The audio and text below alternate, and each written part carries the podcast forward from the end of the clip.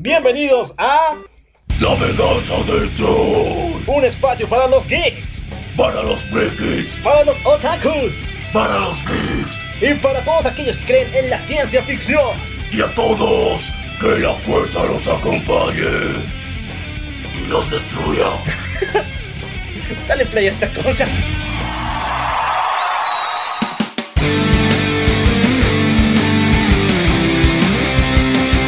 Llegó el más duro en esto, recen el padre. ¡Ese sí es un buen programa!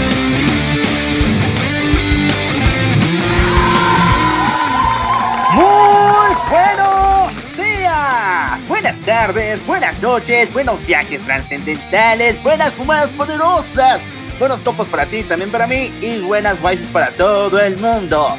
Yo soy el Alf Y yo soy Menia. y esto es... La venganza del troll. Hola chicos, ¿cómo están? Segunda a la tercera semana del mes de agosto y aún seguimos con... ¿Cuál tercera? Es cuarta, es cuarta.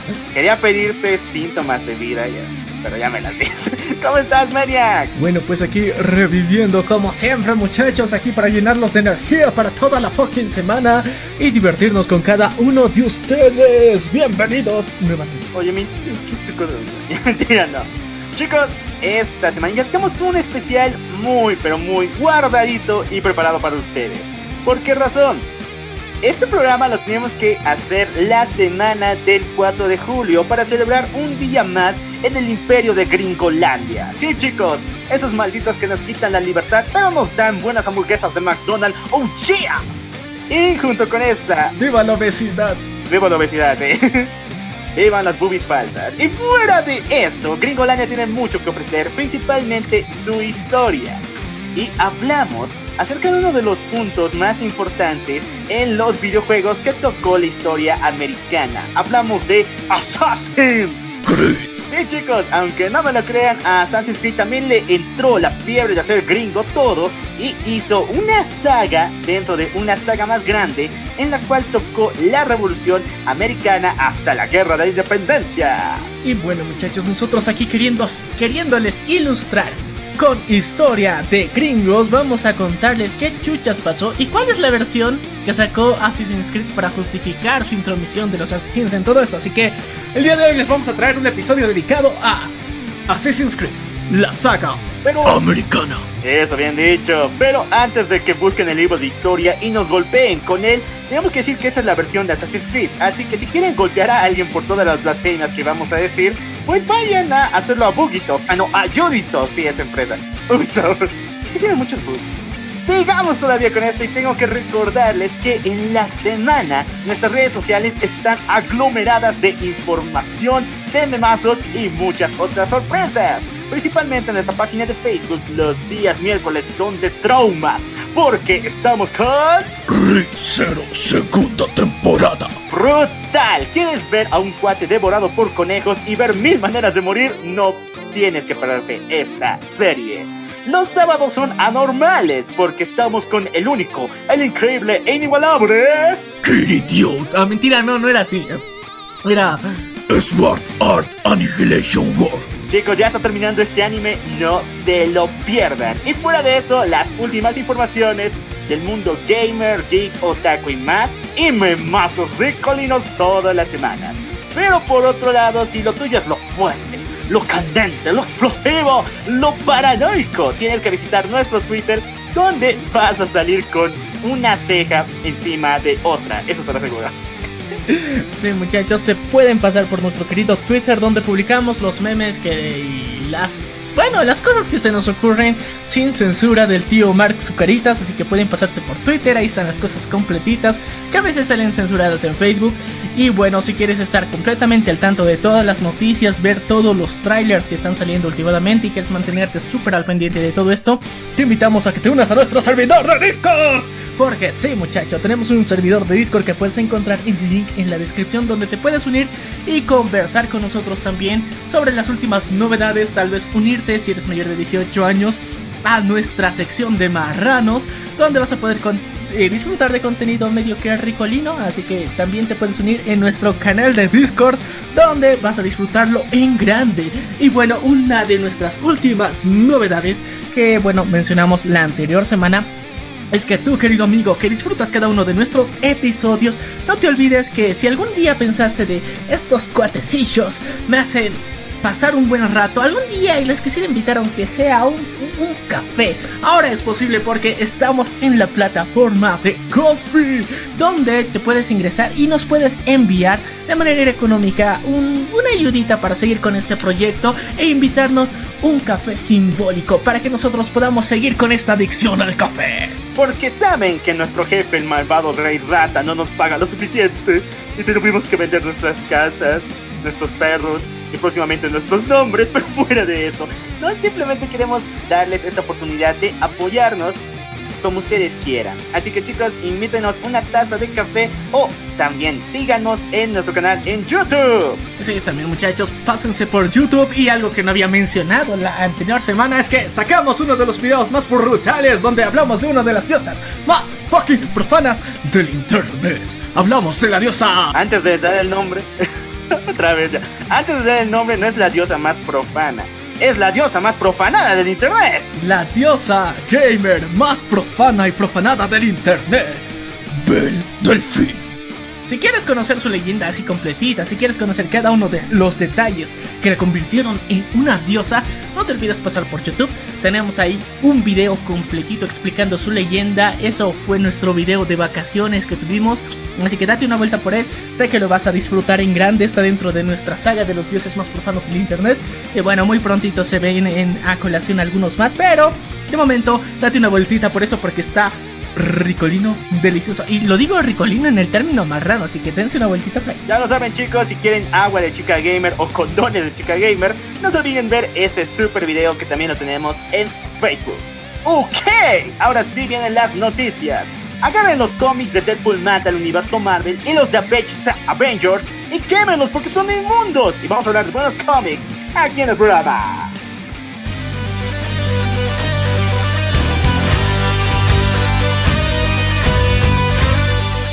Wow, wow, wow, wow, wow, wow, wow, wow. A ver, chicos, Menia, te dije una profecía antigua que se me ocurrió cuando estaba durmiendo de cabeza, la cual era los 90 van a volver, papu, van a volver y en grande o no. Bueno, sí, sí, sí lo dijiste. Bueno, y, aparte eso es técnicamente medio que consecuencia de los hipsters, pero bueno, ya, eso es otra cosa. Un día tenemos que hablar de las conspiraciones, ¿no? De esas cosas que están pasando. Es un capítulo que vamos a guardar un poquito ya. Ya, pero algo cool que había en los 90 era Milestone Comics. Milestone era una editorial independiente de DC Marvel que se caracterizaba por realizar personajes basados siempre en alguna minoría, ya sean asiáticos, latinos o afroamericanos.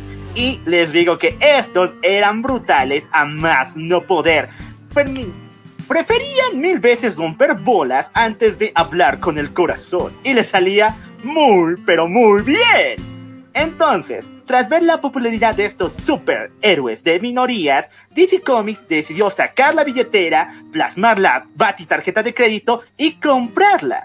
Desde entonces está en manos de esta compañía y nos dio a uno de los mejores personajes que he conocido dentro de DC Comics. Hablamos de Static Shock. ¿Y quién putas es Static Shock? ¿No, Ay, no me está dando el, para, el, patatús aquí en el corazón. Static Shock es un chico latino, también un poco afrodescendiente. ¿Está entre latino afrodescendiente? Lo importante es que tiene poder de controlar la electricidad. Y antes de que me digan que es el Black Lightning Jr., Static Shock vino antes de Black Lightning y fue mucho, mucho más chingón. Ok, y cuéntanos a ver, más o menos, ¿cómo, cómo va su leyenda o su historia? Static Shock es un chico el cual fue irradiado por estos rayos al pertenecer en, bueno, en una pequeña pandilla. Una vez que recibió sus poderes, no los utilizó para el bien, sino más bien para robar. ¿Electricidad? Sí, no, no robar electricidad, robar cosas, dinero. Eh ya, ya, o sea, saturaba el sistema, entraba al banco y lo abría y... Pero se convirtió en un héroe. Dijiste que eran cómics de héroes. Ajá, pero aquí viene la vuelta. Ya que en medio de estos robos, obviamente, él perdió a varios de sus amigos. Y una vez que ellos murieron en medio de estas guerrillas, batallas contra los policías, Static Shock se redimió y decidió tomar el manto para ser un superhéroe e incluso fue parte miembro de la Batifamilia y recibió entrenamiento del mismo Batsy. Wow, wow. Al fin alguien de la Batifamilia que tiene un superpoder. Oye, cuidadito con ustedes, cuidadito. Después que alguien de la Batifamilia que... Ah, no. Es cierto, o sea, alguien de la familia que tengas. Oye, sí, ¿no?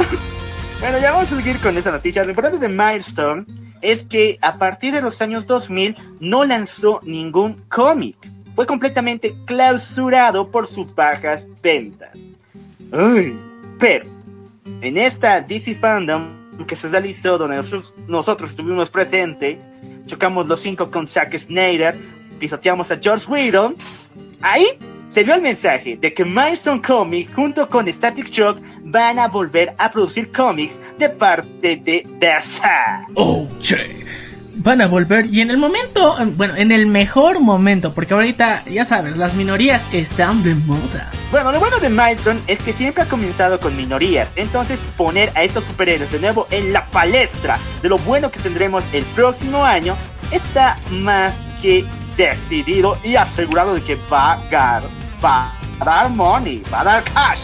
Bueno, pasamos a otra noticia. Vamos con el primer volumen de Three Jokers, el cual llegó esta semanita y fue genial. Fue brutal y completamente rompedor de cabezas. Ahorita me quiero preguntar qué rayos pasó, cómo va a continuar esta historia. No puedo darles muchos spoilers, pero en esta historia se nos muestran por primera vez a los tres Jokers, a los cuales DC eh, denomina de esta forma. El Joker que conocimos en The Killing Joke se hace llamar el payaso. El Joker que conocimos en Death of the Family, en Death in the Family, que asesinó a Jason Todd, se hace llamar el, el comediante. Y por último, el Joker de, que vimos en la saga de Scott Snyder de eh, Death of the Family hasta Endgame es conocido como el Boss el Big Boss, el gran jefe. Ok, ok, ok, ok, o sea... Ah, la pregunta del millón es cuál es su relación interna, pero la idea de este cómic es revelarnos qué chuchas ha pasado. Honestamente, estuvo mamadísimo este primer tomo. Recordemos que el anterior episodio estábamos de que... ¡Qué decepción, Joker Wars! ¡Qué decepción! Pero no. Aquí, o sea, una semana después, claramente, como dijimos, con la sorpresa y con el putazo que nos dio este cómic para cerrarnos el hocico de que está chingón. Oye, estuvo brutal y creo que nos hicieron caso, ¿no? O sea, estamos diciendo, está muy mala decepción, los números precuela estaban completamente basura. Pero una semanita pasa y DC nos avienta este cómic directamente a la cara. Y estuvo brutal. Quiero más de Three Jokers y por fin poner un punto final a esa situación por qué hay tres payasos diabólicos. Sí, bueno, y bueno, es, e, esto va, va, va, va a abarcar muchas teorías conspiranoicas que teníamos ya los últimos tres años desde que nos dijeron que hay tres Jokers. Así que al fin, al fin se van a disipar muchas de las dudas existenciales que hemos tenido durante este tiempo. Así que ya lo saben chicos, trómense con payasos que pues, tenemos mucho, mucho por delante con ellos. Pasamos a la siguiente noticia, esta es de Marvel, los héroes de Marvel llegan a la cuarta temporada de Fortnite. ¿Por qué damos esta noticia? Sí, es estúpido ver a estos personajes en un juego de shooter, pero está increíble que puedan mantener sus mismas habilidades dentro de este juego. Que si bien es de desagrado de muchos, hay que decir que tener esta nueva jugabilidad de poder enfrentarte a Iron Man o a She-Hulk con su máximo nivel es toda una delicia visual. Y bueno, yo creo que otro de los puntos más importantes que se ha ganado los aplausos a Fortnite ha sido específicamente que ha respetado la apariencia y el look de los cómics y transportarlo al juego directamente así, sin ningún cambio específico. Les han puesto la textura obviamente del mundo 2D al 3D, algunos pequeños cambios, pero se ha respetado en su gran mayoría y yo creo que eso es algo digno de aplaudir, una correcta adaptación al fin. Bueno, al fin Marvel tenía que hacer algo bueno, después de la tremenda paliza en el trasito que le dio la DC Fandom, tenía que lanzar algo, digamos, para quedar vivo. Pero de todas formas, recordemos que hay detalles ocultos dentro del tráiler. Por ejemplo, va a tener un modo historia en el cual nos enfrentemos a Galactus en la final de la cuarta temporada. Y no solamente ello, porque el Thor que vimos en el tráiler de esta cuarta temporada no es cualquiera. Este Thor es el protagonista de la nueva saga de Thor, el eh, rey de, el padre de todo. Es decir, esta es la versión más poderosa y chingona de Thor en todo su, en toda su existencia.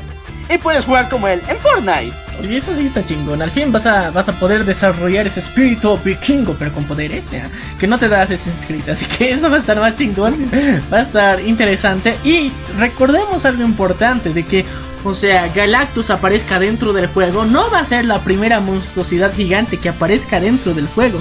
Recordemos que la primera monstruosidad gigante que apareció dentro del juego de Fortnite fue Travis Scott cuando dio su concierto virtual. Así que Digivolución, ¿no? Pues sí, vamos, o sea, de un gran villano al conquistador del planeta. Ya, bueno, Ah, no, sí. no es un gran villano ya. Eh, bueno, la cuestión, No, si es un villano, te reventan los oídos. eh, yo honestamente dejemos a Scott Travis o Travis Scott como, oye, ¿cómo se lo dice? En serio, es, es complicado. La cuestión es Scott Travis, Travis Scott, dejemos de lado. Ese men lo respeto más que a Bad Bunny y luego estuvo Bad Bunny, así que, ay, ya. Ese sí es un villano de, veras. Ese te rompe los oídos, te quiebra el cerebro, pero eh, ahora tendremos ya un villano más chingón, uno, uno que es tolerable, al que le quieres dar putazos, pero al mismo tiempo le tienes miedo. Galactus. Ya lo sabes, chicos, si quieres disfrutar de este juego, come queso y vuélvete rata cada día más. Vamos a pasar a temas del mundo. A ver, te voy a contar algo, pero no te la vas a creer.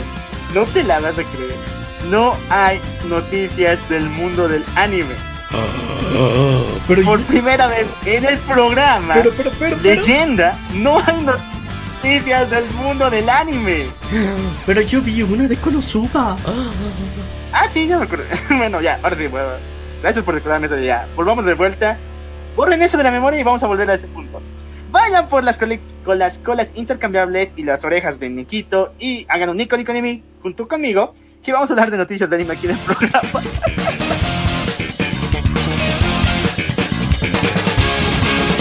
a ver. Se viene la colaboración de los personajes de Konosuba dentro del juego de Toaru no Index Imaginary World. Ok, es una colaboración un poco simple, pero al mismo tiempo es genial ver a estos personajes interactuar. ¿Por qué razón? Todo el mundo piensa, yo no sé por qué, el mundo es raro, que Kazuma es el fucking dios, incluso lo llaman Kazugod. Pero al que sí conocemos como el verdadero creador de la equidad de género es a eh, el protagonista de Toaru, que ahorita no me acuerdo. ¿Por qué digo de la equidad de género? Tanto en Tuaru como en Konosuba se ve que los protagonistas no tienen esta aceptación a ser demasiado caballerosos en los mismos estándares. No, si una chica hace, hace, hace una tontería, pues eh, estos dos tipos le van a dar su merecido en la cara. Eh, ya, ok. Eh, En algún momento dentro de los directos eh, que tuvimos en Facebook hablamos de, de Kazuma y bueno, de toda la importancia relevante que se le da en el mundo. Y que obviamente es un idiota, pero es un idiota con el que nos identificamos porque él hace las perversiones que nosotros no hacemos y que quisiéramos hacer. Eh, por eso, por tener la- las pelotas de hacerlo, aunque sea en un mundo 2D, por eso lo idolatran. Pero sigue siendo un imbécil y por eso disfrutamos de su juego. Touma. Touma es el protagonista de Toaru no Index y él fue el creador de ese concepto de la equidad de género. Incluso lo dice varias veces en su anime. Él le daba putazos a su loli cada vez que hacía cualquier idiotez, a Index e incluso a las waifus que él tenía. Era muy guaso. Y no era porque era mala persona, sino más bien porque no resistía a no dar castigo a tantas tonterías que hacían las inofensivas waifus. Por otro lado, Kazuma, pues es lo mismo, pero él, digamos que no se siente resentido ante nada. Tener estos dos en un videojuego es más que obvio que es money para el mundo de Japón. Es Jen, se está sonando Jen aquí. Sí, sí, sí. Así que ya sabemos, muchachos, eh, los japos hacen todo lo posible e imposible por eh, sacarnos más dinero y bueno, obviamente no traducen esas cosas para los latinos. Qué malo. madre, hijos de la grandísima. Y te recuerdo otra noticia que pasó durante esta semana. Yashahime estrenó su primer trailer en español latino. Sí, exactamente chicos, como ya lo habíamos contado en el anterior programa, chequenlo. Yashahime es la continuación de Inuyasha, donde veremos a las dos hijas de... Ay, este cuate que no. Ese chico, el hermano de Inuyasha. Y a la hija de Inuyasha. Y en una especie de travesía interdimensional entre el tiempo y el espacio para poder de nuevo resucitar a los cazadores de demonios y salvar al mundo. Bueno, ya está el cast confirmado y tal parece que habrá paralelismo en el, en el estreno de los capítulos tanto en japonés como en español latino, algo que pocas veces se ha visto en la historia. Así que muchachos, es, o sea, mira, vamos a decirlo tal cual. Mientras sale un episodio en Japón, en Latinoamérica también, primera vez en la historia, algo está pasando en este mundo, algo... Bueno, al menos hay buenas noticias para, para este año. Eh, no tanto, de hecho creo que en la remasterización de Sakura hicieron algo parecido, la primera temporada, la primera temporada, pero es la primera vez que pasa con una temporada de estreno. Y me encanta, por primera vez en la historia reconocieron que el público que más ve anime no es el americano y tampoco el japonés. Créanme, no es el americano ni el japonés, es el latinoamericano. Ay, qué bonito que nos den el prestigio que tanto, que tanto ansiábamos y tantas veces hemos protestado en este programa, así que al fin, al fin algo bueno nos Oye, pasa. pero no es tanto prestigio si dices que el otaku no se baña y todo eso. Así que chicos, porfa, eh, empiecen a mejorar la imagen del otaku latinoamericano, por fin. Para que el mundo lo reconozca de mejor manera, yo creo, ¿no?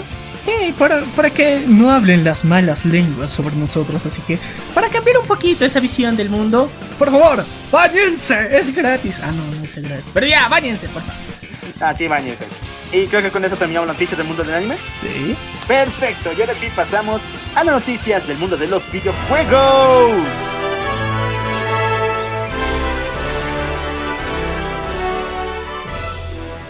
Pocas noticias el- esta semana, pero esta me llamó mucho, mucho la atención.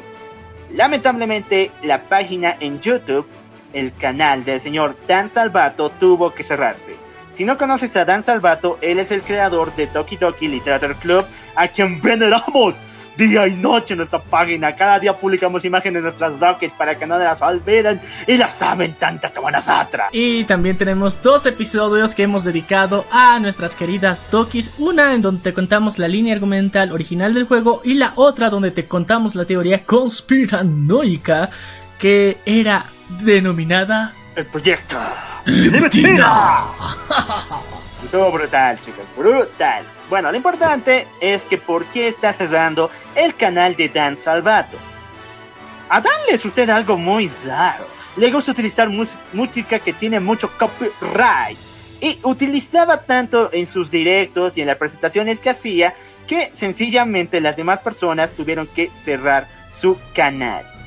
Le advirtieron que si dejaba de, bueno, si no dejaba de utilizarlo, lo harían e inclusive se adueñarían de las canciones originales que él había compuesto para Doki Doki Literature Club, incluyendo Our Reality y la, la sinfonía que escuchamos al comienzo del juego. Y bueno, por esto, para legalizar todo lo ilegal que era hasta ese momento sus creaciones, bueno, y que no, no estaban técnicamente reguladas por el copyright, no las había registrado, decidió eliminar esto para registrarlas y luego volverlas a publicar. Ay, chicos. Bueno, ¿qué onda con Dan Salvato? Esta fue una buena decisión. Sinceramente, eh, Dan no estaba tan conectado a sus redes sociales. ¿Por qué?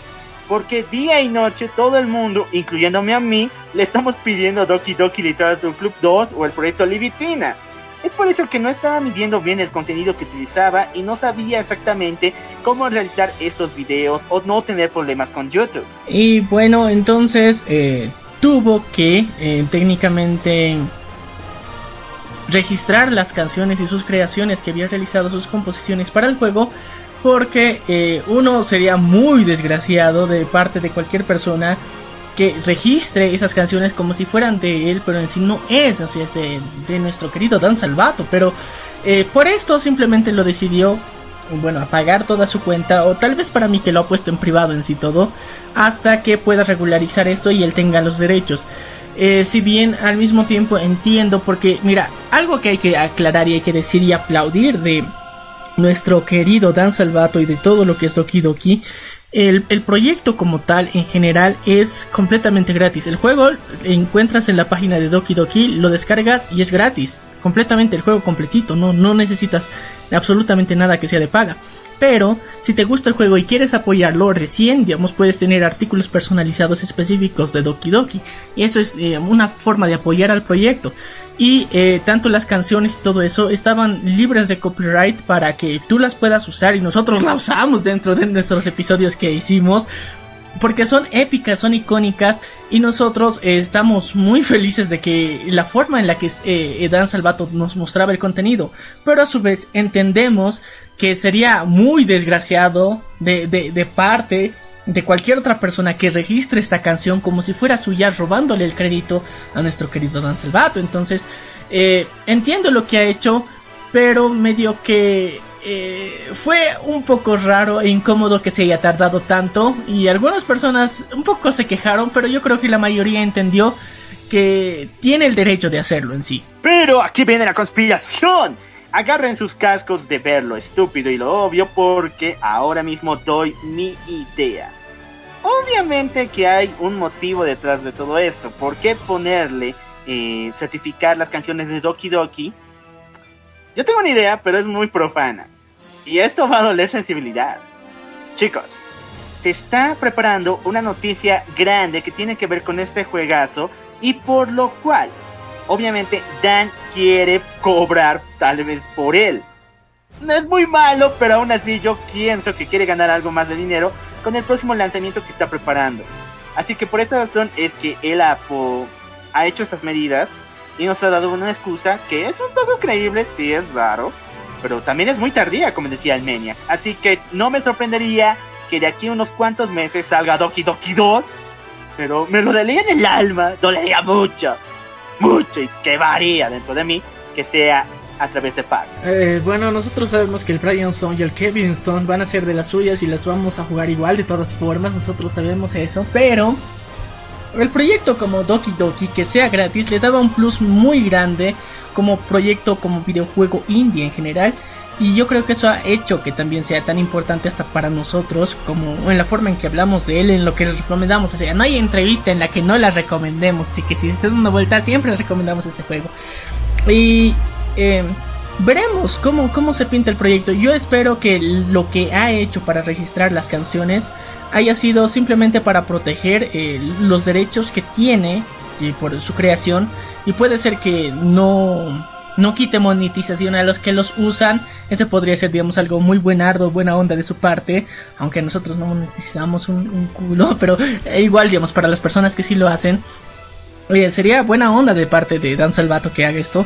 Y si tal vez a mí se me pinta otra opción que Dan Salvato haya vendido los derechos del juego de Doki Doki a, alguna empresa. Y puede ser esa la razón por la que esté registrando ya las canciones. Así que hay esas dos opciones. Uno, se avecina un nuevo proyecto de Doki Doki eh, Literature Club completito, nuevo, así el 2.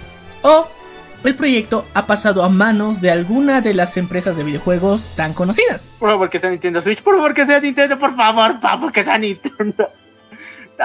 A ver, las peores candidatas para comprar Doki Doki son obviamente Bugisoft, Está también eh, EN Games, esa maldita depuradora, destructora de hogares. Y un poquito temo de PlayStation, es en serio. Puede ser para Xbox o incluso para Nintendo, pero lo más conveniente, como ya lo había dicho, para jugar una novela visual, necesitas una consola portátil. Obviamente tiene que ser la Switch. Esperemos que sí, veremos qué pasa, pero eh, hay estas dos teorías que hemos lanzado, ya saben nosotros aquí acertando en el futuro, veremos qué nos dice el tiempo. Pero de momento eso es lo que viene sucediendo con Doki Doki Literature Club. No te olvides escuchar los episodios donde contamos toda su historia y nuestra teoría conspiranoica del proyecto Libitina. Bueno, seguimos con el siguiente. Papu, te voy a dar una, unos cuantos elementos y tú me lo armas un videojuego, ¿ya? Ok, ok.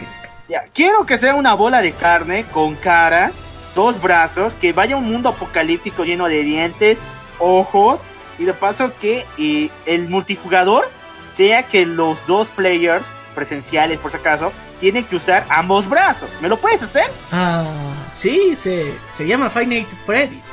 ¡Ya! Puede ser, ya puede ser, pero no. A los chicos de Frontier Foundry se les ocurrió esta idea antes de a mí. Y este juego se llama Stuckling y lamentablemente está para Nintendo Switch y para PC. Cuando vi el tráiler, en serio dije, esta madre es un videojuego. Sí, bien, los, los creadores dicen que se compara a la complejidad y a los niveles de Cuphead. La dinámica y el nivel de este, estilización dentro de este juego es sinceramente horrible. En el buen sentido de la palabra. Ya que es una bola de carne que se mueve a través de un juego plataformero en un mundo de pesadilla grotesco y que su único superpoder es que el, bueno, dos jugadores en la misma habitación pueden mover cada uno un brazo diferente. Eh, lo siento, súper frustrante el juego de por sí. O sea, eh, recordemos algo muy importante y de vital importancia para todo el mundo. Los gamers no tienen amigos físicos, tienen amigos virtuales. así que, ¿con quién putas vas a jugar? Así que ya lo saben, padres de familia, gamers. Si quieren que sus hijos sean felices, pues hagan dos, ¿no? Dos gamercitos. Por lo menos. Porque si no va a ser una vida muy frustrante. O jueguen con ellos. Pero ah, hemos visto esta evolución, este es retorno del segundo player presencial. Ha funcionado en varios niveles. Diablo 3, gracias Papu por tener ese nivel. Y también Dark Tales, la cual eh, eh, voy a empezar a jugar próximamente con mi hermano. Y sí se siente ese, ese frenesí de por lo menos jugar entre dos personas, lanzar sexta como si estuvieras doteando ahí en el LAN. Pero se siente ese leve. Pero para juegos, para juegos para eso, ¿para qué, no? O sea, esto es una tortura, menos. hay, hay, hay juegos que sí se pueden. Son, son correctos incluso, tienen la logística, pero este suena un, un cacho deprimente por la dificultad que tiene. No es solamente eso, sino porque el estilo no lo requiere. A ver, dime cuántos plataformeros requieren dos players. Es como jugar Mario y Luigi al mismo tiempo. Ay, no, esa madre ya existe, se llama Mario Wii. Ya, eh, pero aún así, es muy malo, e incluso lo he sentido en carne propia cuando jugué ese juego de Mario Wii. Que es muy raro y muy complicado tener a dos jugadores presenciales en un plataformero. Es mejor tenerlo en un juego de avance o incluso en un RPG. En eso sería chidísimo. Pero en un plataformero donde la cámara avanza mientras tú avanzas y el otro se pierde, ya no saben por dónde ir y tienen que retornar al mismo punto para que avance. Ay, Dios. Hasta para FIFA, el juego más repetitivo de la historia, hasta ahí funciona, pero no pues ya. Ya, ha- hay niveles, yo creo que hay que, hay que repensarlo la ideita, tal vez quitarle el segundo player para no complicarnos la existencia de mover solamente una mano y poder mover las dos al mismo tiempo. Pero bueno muchachos, recuerden que ese juego se hizo para hacerles bullying y recordarles que están solos. Bueno, pasamos a noticias Norby de la semana.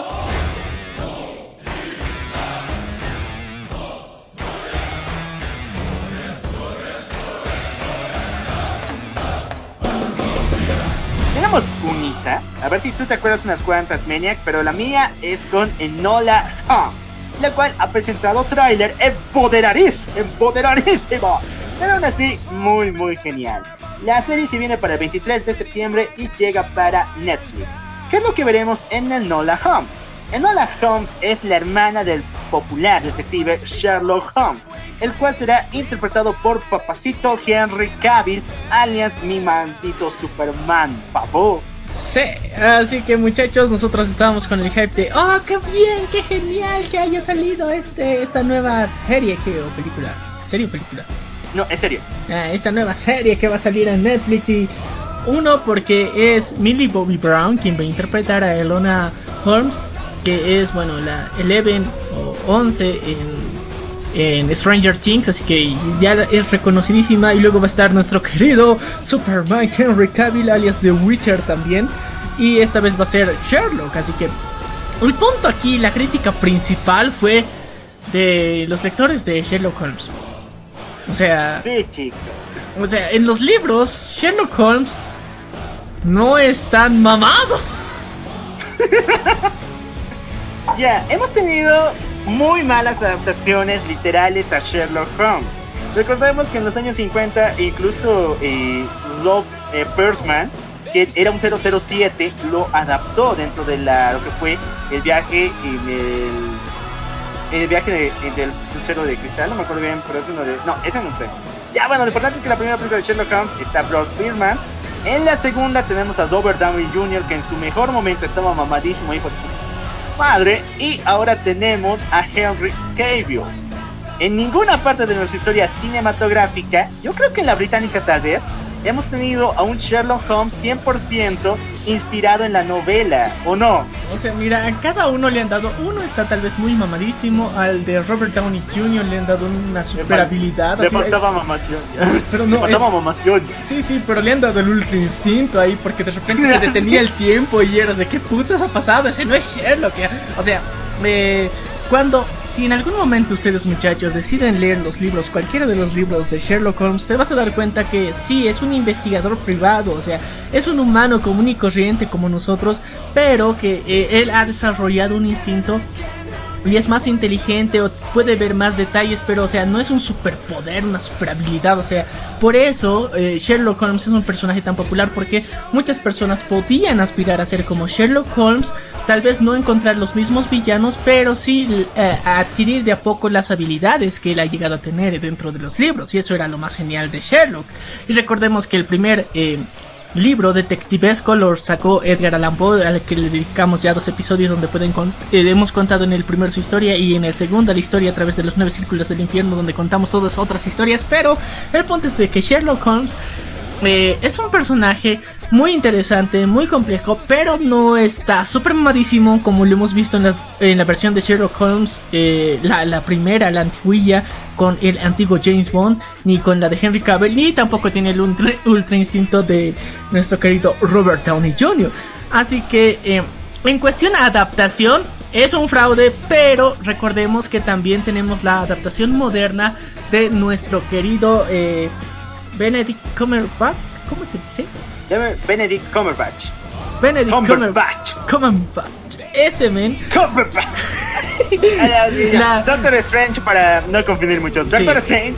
Doctor Strange, Benedict Cumberbatch, eh, realizó una adaptación eh, a- anglos, ¿cómo se diría? In- inglesa de Sherlock adaptada a los tiempos modernos que eh, es una serie bastante relativamente corta pero cada episodio dura como una película que es bastante interesante es bastante buena pero no se apega en absoluto a los libros. Así que si bien es una interesante serie pero si eres amante de los libros no te va a gustar des- después de todo. Pero es otra recomendación que en ese caso en la adaptación de Benedict Cumberbatch fue eh, un poquito más acercado a la realidad en la que no tiene un superpoder tal cual, pero aún así le pusieron algo de exageración y no una real adaptación al libro, así que aún así hasta la actualidad el, el mayor problema que existe con este personaje es que nunca le hacen una adaptación muy fiel al libro. Bueno, yo te tengo un dato muy importante que se me olvidó. También tuvimos, por lo menos lo más cercano a la adaptación del libro, fue lo que vimos en la película Mr. Holmes, donde, el, donde Sherlock ni siquiera es protagonista. Interpretado por el maestro Ian McKellen, nos mostraba un Sherlock Holmes, el cual ya tenía 93 años y estaba retirado. Sin embargo, instruía a un joven niño llamado Roger Monroe, el cual ocuparía su lugar como el mejor detective del mundo. Si bien la premisa se escucha fantástica y ahí sí nos presentan a un Sherlock como debería serlo, como en los libros, eh, no lo vemos tanto en pantalla. Y eso es lo malo. O sea, Es bastante triste la película, bueno, por el final y otras cosas de, spoilers, pero el punto es que sí, esa es una adaptación bastante bonita, bastante coherente, bien hechita. El problema es que Sherlock ya está viejo, así que eso, eso lo mata todo, toda la idea, toda la ilusión. Pero aún así ya fue la adaptación que eh, en relación al personaje más se acercó y la recomendamos. Obviamente Mr. Holmes para todos ustedes y no se pierdan en Hola Holmes que viene para el 23 de septiembre. Y si nos da, tal vez la subimos. Quién sabe qué pase si es que el tío Netflix nos deja. Nos deja, ahí va. ¿Alguna noticia más del mundo enorme, Menia? Bueno, eh, yo creo que para finalizar este sector de noticias, eh, tenemos que decir y mencionar que lastimosamente el día de ayer falleció nuestro querido rey de Wakanda. Eh, después de una lucha con el cáncer por más de 5 años, falleció el día de ayer y bueno, eh, lastimosamente eh, el universo de Marvel en general e incluso DC mostraron sus respetos por el fallecimiento de nuestro querido T'Challa. Así es chicos, el actor Chadwick Boseman falleció solamente a sus 23 años teniendo que luchar contra el cáncer desde el año 2016. Imagínense, fue una lucha demasiado intensa que lamentablemente nos quitó a un gran actor, el cual se convirtió en un estándar dentro de la equidad de oportunidades para las personas afrodescendientes en Hollywood y también uno de los héroes más queridos del universo Marvel.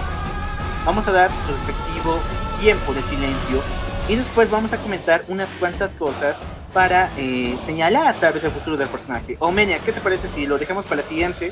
Ya que es una noticia un poquito, un poquito controversial, ya que hay varias personas que han metido mucho tinte político, mucho tinte eh, de controversia entre DC contra Marvel, qué va a pasar después, no van a respetar la memoria del autor. Así que yo te pido que en esta oportunidad solamente demos un minuto de silencio de respeto saltemos al tema principal y la siguiente vamos a dar todas las teorías, toda la polémica que se está levantando de esta situación tan dolorosa. Bueno muchachos, eh, en honor a nuestro querido rey de Wakanda, T'Challa, vamos a darle unos segundos de silencio por respeto a su memoria.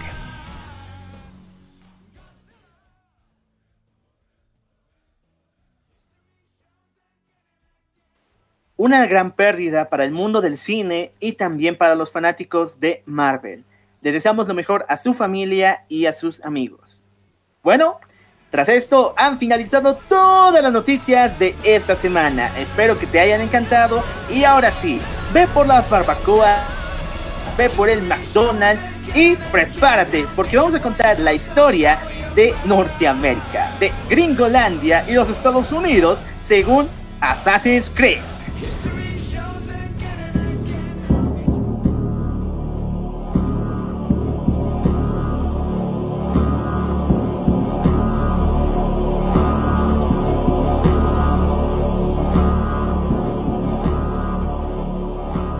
Cuenta la leyenda que hace mucho, mucho tiempo hubo una empresa que sacaba juegos increíbles de avance, juegos de aventura, sin límites y cada vez mejores y mejores. Esa compañía era conocida como Ubisoft. Pero, un día, de la nada, un pequeño gamer descubrió que dentro de uno de sus juegos se encontraba una bandeja de bugs extraños que hacían que los personajes se movieran raros y que las mecánicas del juego se convirtieran en un festejo para matar las neuronas. Era horrible. Y poco a poco los niños rata del mundo dijeron, hagamos memes con los bugs que aparecen en los juegos de Ubisoft. Y así fue como esa empresa legendaria se convirtió en Bugisoft. Bugisoft, desesperada para salvar a sus inversiones y sus pequeños juegos que había creado, decidió crear algo diferente. Agarrar la historia universal humana y transformarla en una epopeya grandiosa de héroes y leyendas. Hablamos de una de sus mejores sagas. Hablamos de... Assassin's Creed.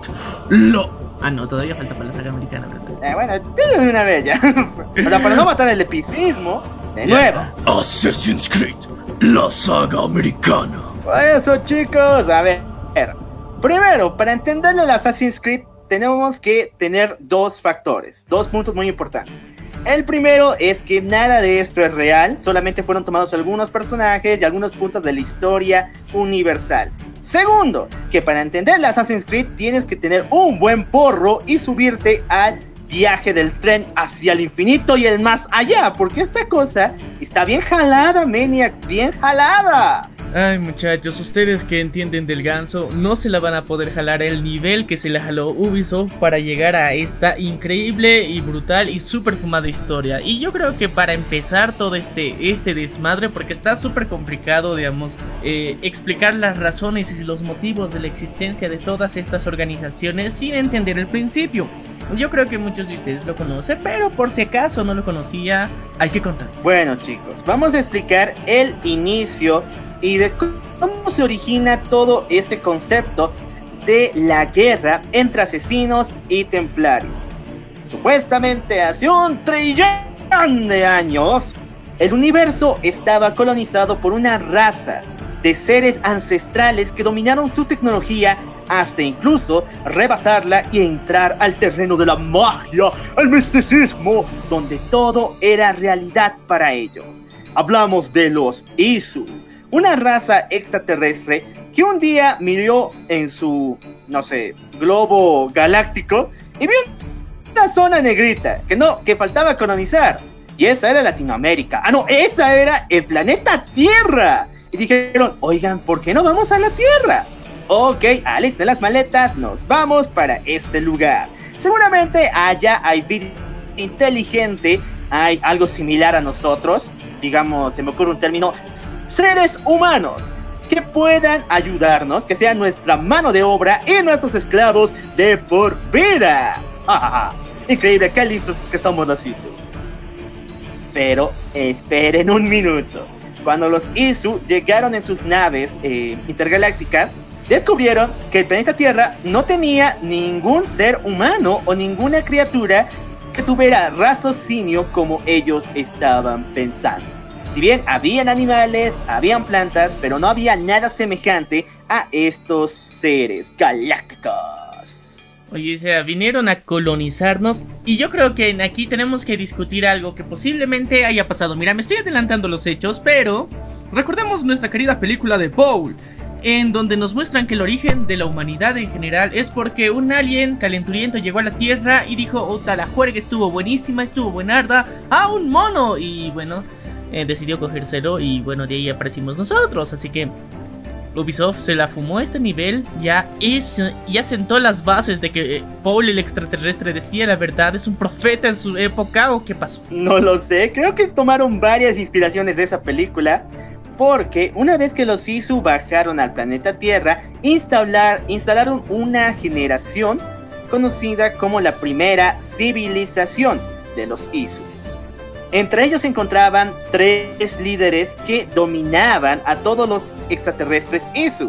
Estos eran Zeus, Minerva y Juno. Minerva estaba a cargo de cuidar los sentimientos, la forma de sentir en los Isu y en todas las criaturas en el planeta Tierra. Por otro lado, Zeus estaba a cargo de proteger el conocimiento sobre todo.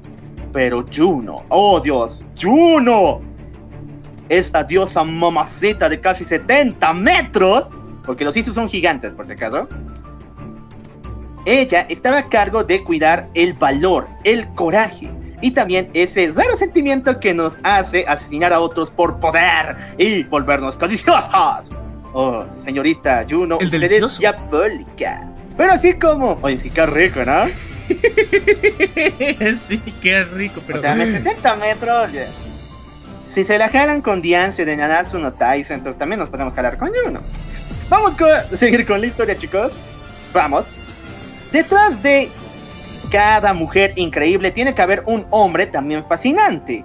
Juno, aunque era una líder de los Isu, estaba casada con Cosius. Cosius era un antiguo científico, el más importante dentro de la orden de estos alienígenas, y él también tenía un superpoder increíble, el cual era el espíritu del águila. ¡Waja! El espíritu del águila es un superpoder que te permite ver lo que ven las demás personas y ubicarlas en cualquier lugar del mundo. A ver, a ver, a ver, a ver, a ver, a ver. Oh, A ver, mira. eh, explícame esto bien porque si, si no me voy a perder y voy a parecer un pendejo luego aquí cuando, cuando terminemos de, la explicación. O sea, se enamoró de un cuate que era águila, o sea, se enamoró llegando a la tierra, conoció una águila muy bonita, se enamoró de él y luego le dio el poder para volverse una persona. O era parte de los Ishu y creó al águila. ¿Cómo? No, a ver, te dije que habían... A... a ver, ¿cómo explicarlo? Porque ni siquiera el juego nos explica cómo Cosius tenía ese superpoder. Pero más o menos yo lo entiendo de esta forma. Cosius tenía esta habilidad de poder ver todo, saber dónde se encontraban las cosas.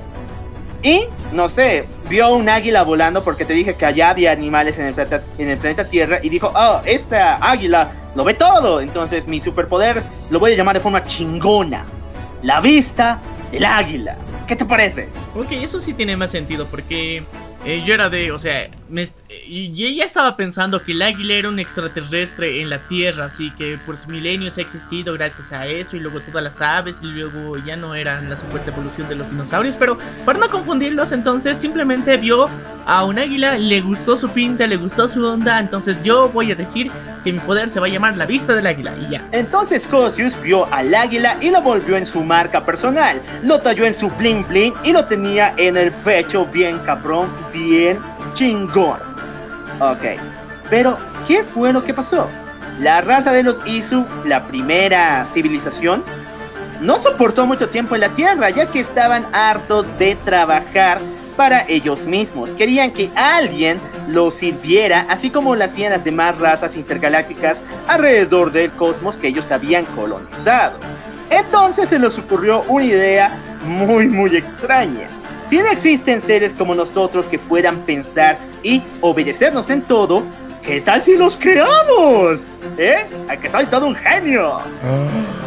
Sí, sí, sí, sí, sí, pero, pero, pero, o sea, ¿qué, qué, por qué? Oye, aparte de la esclavitud y que necesitas a tus perras, ¿los vas a crear, o sea, tomando referencias de ti mismo o vas a hacer evolucionar a ese monito que estás viendo por ahí? Oye, ¿qué tienes con los monos? Mucho tiempo con los monos. Nah, Assassin's Creed se va por la ruta del creacionismo satánico diabólico. ¿Por qué razón?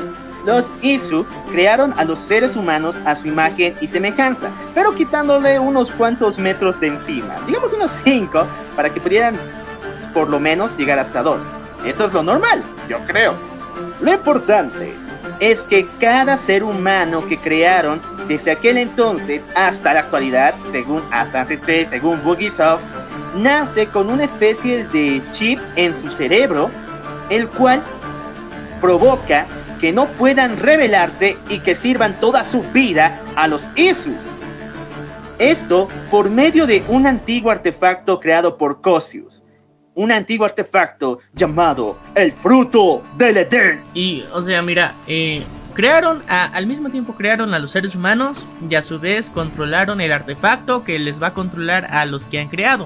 ¿Así? Chipi chipi. Ok, y este se llamaba el pinche fruto del Edén, el cual, según la teoría creacionista, era el conocimiento de todo, pero en sí es la madre que nos controla a todos. Exactamente, mi querido Maniac, ya la tienes bien, pero bien planita, ilustradita la idea. Pero, digamos que los Isu se pusieron un poco cachondos. O sea, seamos sinceros, si existieran las mates robots, las sirvientas robots, las prostitutas robots, pues obvio que ya para qué quieres una mujer, ¿no? En estos Isu vieron la belleza de sus creaciones y quisieron, digamos, tener algunas relaciones no administrativas. Si es que me entiendes, Maniac. Los Isu y los humanos entonces hi- hicieron el delicioso para crear una tercera raza como en Underworld. Sí, chicos. Y de estas relaciones profanas entre Isus y humanos, tampoco se podía producir un nuevo ser, ya que la mayoría de las veces las madres humanas o padres humanos, o yo qué sé, no, da, no podían procrear un, una descendencia. Pero, en medio de todo este revoltijo, guácala, nacieron dos seres muy diferentes. Los primeros híbridos entre humanos e Isu. Hablamos de Adán y Eva. Ok, ok, ok, ok. Y, pero mira, a ver, si, si técnicamente cuando eras creación de los Isu como ser humano así normal, eh, oye, aparte, si, si han nacido los dos, o sea, eran, eran hermanos técnicamente Adán y Eva. A ver, a mí no me preguntes, pregúntale a Bugisoft. Yo espero que no, se escucharía medio raro. Pero aún así, ya lo saben chicos, estos dos eran descendientes de los Isu como de los humanos. Entonces, nacieron con una capacidad diferente a todos los demás. La capacidad de reflexionar y de poder comprender cosas que los demás no podían. Y una de estas les permitió descubrir el maldito chip en su cerebro. Una noche, entre ambos, lograron extirparse este chip y por fin estar libres del dominio de los Isu y sus creadores. Adán y Eva vieron todo el dolor y sufrimiento que los Isu estaban realizando en sus propias creaciones, porque prácticamente los Isu los mandaban a nacer para ser esclavos todo el resto de su vida. A Adán y Eva no les gustó esto, así que un día entraron en lo más profundo de la colonia Isu y robaron el fruto del Edén. La fruta prohibida fue robada. Y... Ok, el fruto del Edén no puede ser sostenido por un simple humano, o en este caso un híbrido entre Isu y humano, ya que lo destruiría. Es un fruto que ni se quiere mucho poder para sostenerlo, como las gemas del infinito, pero en esta ocasión, en medio de este robo del fruto del Edén, Adán y Eva son interceptados por los ejércitos Isu. En medio de la batalla, lamentablemente, el fruto del Edén queda despedazado en varios fragmentos alrededor del mundo. Sí, como las bolas del dragón. Oye, tantas referencias, ¿no? Ay, no mames. e- e- Estos han reunido así todos los, todo, lo- todos los otakus y geeks del mundo y han dicho, vamos a crear la historia más mamalona. Y como no tenían ideas, han vivido diferentes sagas. y todavía a, a los cristianos más les han metido en todo esto. Pero una vez que el fruto del Edén se dividió por todas las partes del mundo, ya no había la autoridad suficiente y el poder para controlar a todos los seres humanos que los Isu habían creado. Y se estalló la guerra. Todos los humanos se rebelaron contra los Isu y prácticamente después de varios años de terror lograron vencerlos. Pero hay algo muy curioso.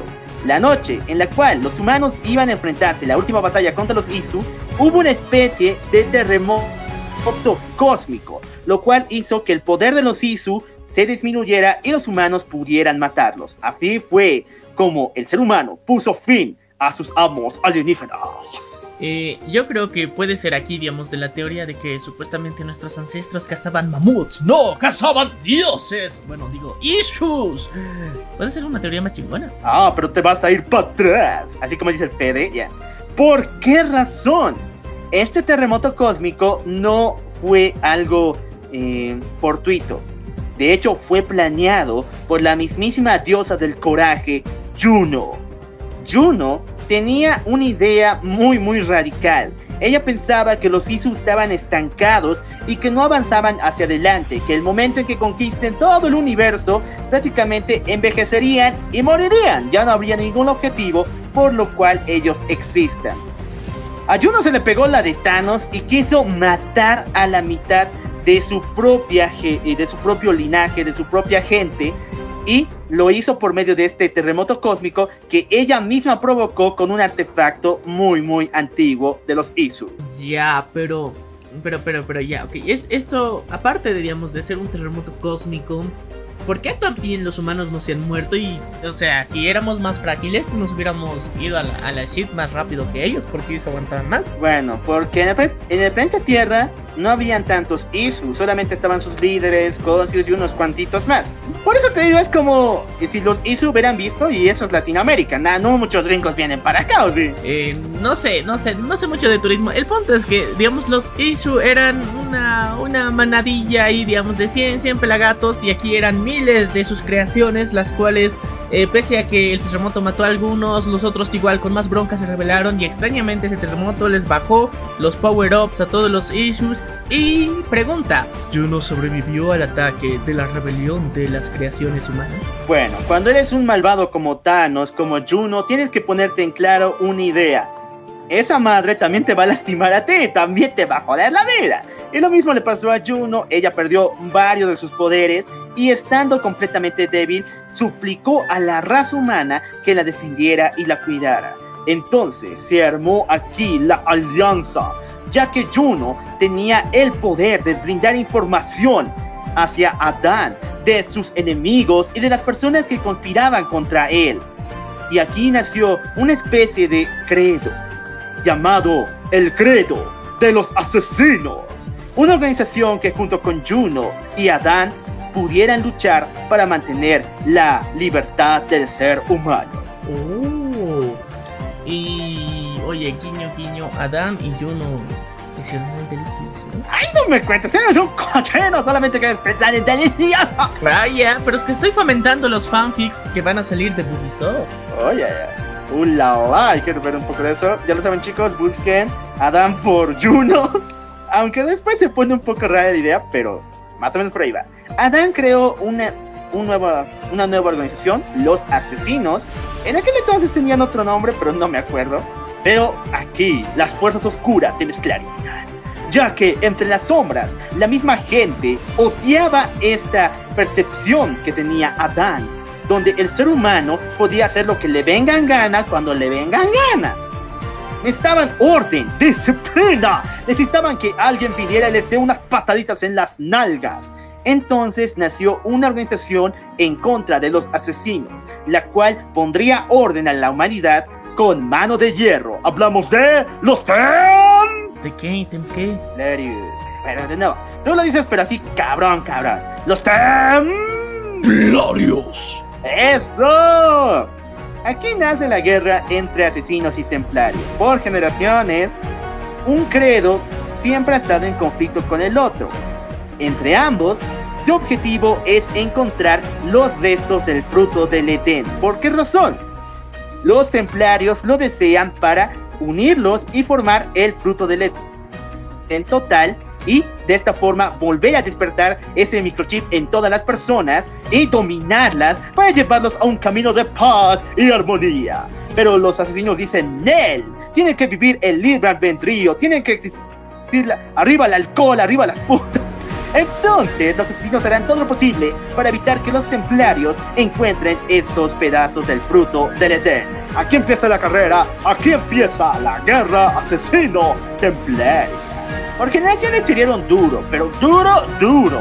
Y las situaciones más increíbles fueron con eh, el agente Altair de los asesinos en la caída de Constantinopla y el final de la Edad Media. Por otro lado, vimos la historia de Encio Auditore en Assassin's Creed 2. El primero, por si acaso, de Altair es en Assassin's Creed 1, se me olvide.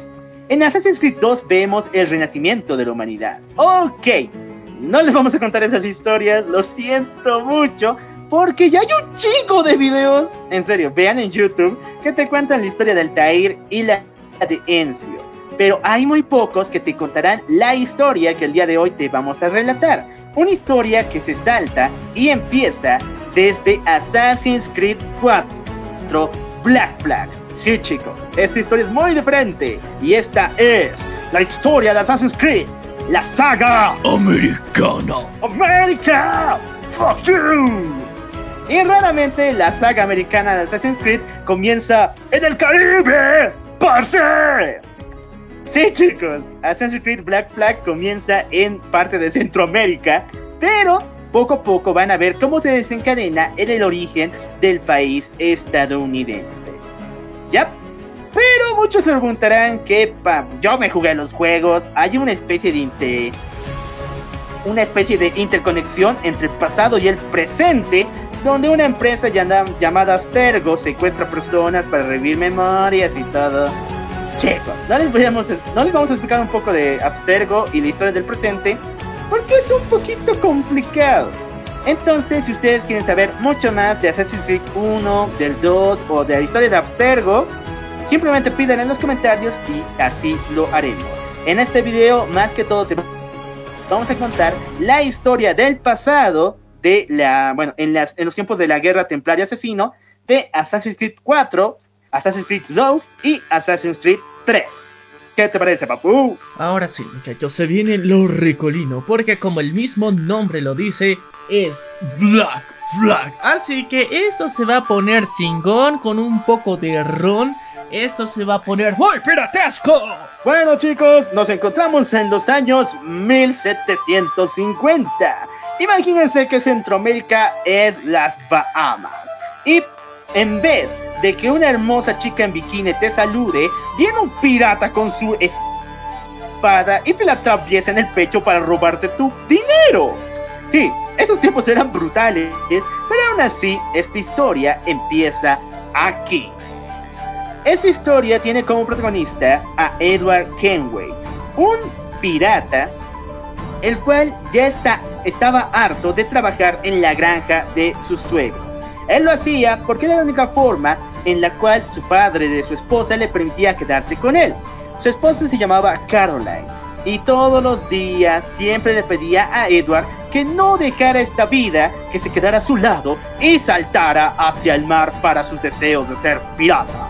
Pero no, a Edward le gusta el money, le gusta el cash, le gusta el gold, le gusta mucho el oro. Y él, que, él quiere ganar mucho dinero para darle a Caroline la vida de reina que se merece. Oye, buen deseo, ¿no? Muy bueno. Bueno, esa es la justificación de todos los narcos, así que... Sí. Narco Kenway. Sigamos con esta historia. Edward se arma de valor, le manda al diablo a su esposa y se va cuando nadie lo ve. Se sube a un y ahora sí van a empezar sus aventuras increíbles como un super pirata. Pero en su primera misión es interceptado por un barco del ejército inglés y el cual derriba su barco pirata y lo hace estrellar a nuestro querido Edward en una isla abandonada. Dios mío, nuestro querido Edward, antes de morir en este ataque sorpresivo, hace un salto, un movimiento increíble, un movimiento fascinante que lo va a liberar de varias ocasiones. Un superpoder de Edward, el cual es el salto noob. Explícanos un poco, men. Explícanos un poco del salto noob. El salto noob consiste en que cuando te encuentras ahí desesperado en una situación en la que no encuentras salida, das un salto de fe y te lanzas al mar a lo pendejo esperando sobrevivir. Y bueno, eso es el santo noob. Y como todo buen noob, tienes la suerte de sobrevivir. Oh, chicos, qué buenos hacks. En serio, muy buenos power-ups, ¿o no bien? ¿O no, men? Claro que sí, muchachos. Todos hemos conocido a alguien, algún noob de por ahí, que tiene esa extraña habilidad de que las cosas le salen bien a la primera, pero eso no asegura nada. Ok, nuestro querido Edward Kenway termina encerrado en una isla desierta. Harto de comer cocos, él ve por la playa un día de estos a un hombre con una capucha, un traje algo extraño. Entonces, Edward se le ocurre algo chingón. Mmm, esa chaqueta está de vena, o sea, diseñador. ¿Qué tal si mato a este tipo y me la robo? Ok, no, si no hay nada más que hacer, ¿no? Le da una buena cuchillada y se roba su ropa. Una vez quitándole el traje a este raro hombre que apareció de la nada, se da cuenta de que dentro de este hay unos pergaminos, hay documentos que especifican una ubicación, algo así como un mapa muy pero muy antiguo. Ah, esa es la suerte de Noob por dos, así, o sea, es chistoso porque es la historia de todo buen prota donde eh, la aventura te aguarda, al mismo tiempo te este, entregas a la muerte y bueno, la muerte te sonríe y te dice, aquí no, o aún no, perra, vas a ser mi perra. Bueno, nuestro querido Edward Kenway con un estilero ya cabrón, o sea, sensacional con esta prenda de diseñador fashion, full fashion, es interceptado por un barco el cual venía a recoger a esa persona. Y le dice, tú eres el cuate que estábamos esperando.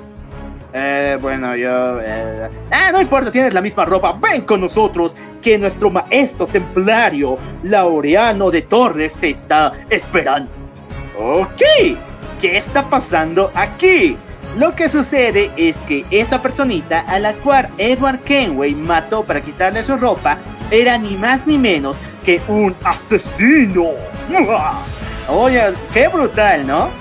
Tal pareciera, tal pareciera que los asesinos querían meter a alguien dentro de los templarios para ah, hacer como doble agente. Muy genial, muy genial, ¿o no? Bueno, ya sabemos que en la época de los piratas no había realmente un valor escrito dentro de la sangre, sobre todo de los asesinos, pero los piratas hasta ellos tenían más... Eh, eh, normas y reglas que seguir por su honor, pero los asesinos no, en ese momento dijeron, ok, ok, vamos a hacer doble agente, esto es eh, la, la, siguiente guerra mundial fase 1, y aquí voy a entrar y voy a ser un asesino, pero voy a evitar a los templarios. Así que, eh, de alguna forma, como enviado de Juno, de Zeus, aparece este muchacho, el querido Edward, y mata a la rata. Y luego él se vuelve la rata. Que no sabía nada en sí, así que no, no, no funciona como rata. Él es la rata.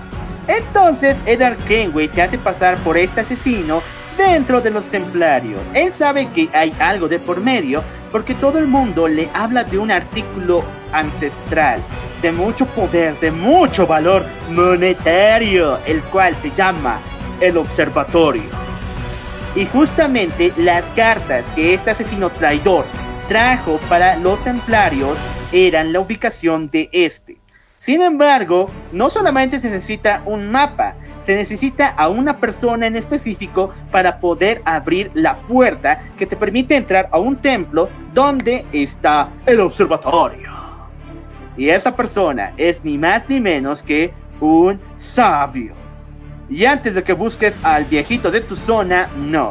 Un sabio no es aquella persona. Bueno, en este mundo de Assassin's Creed, no es una persona sabia en sí, sino más bien una especie de enviado de los dioses que tiene el superpoder de poder predecir hechos pequeños del futuro. O sea, o sea, o sea, o sea, o sea, que este men era como, como que los Ishu del principio, de alguna forma, eh, encontraron la forma de que después de cocharse tantas, tantas de sus creaciones, dejaron un poco de ese ADN que les ayuda a predecir y le tocó a los sabios y a los sabios en general de este universo, supuestamente, que pueden predecir un poquito del futuro, algo así como en Mirai Nikki tenían así una cartita, un pergamino especial que les mostraba el futuro. Bueno, ellos pueden hacerlo mediante sus ojos, les llegan visiones de un futuro próximo en algunos minutos o segundos. Tampoco sus predicciones son tan amplias.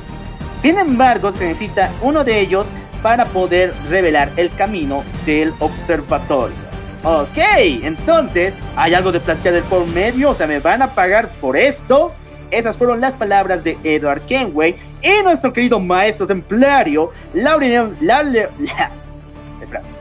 Laureliano le dice, sí, hay mucho money de por medio y te vamos a dar un barquito con oficiales para que te ayuden en tu travesía.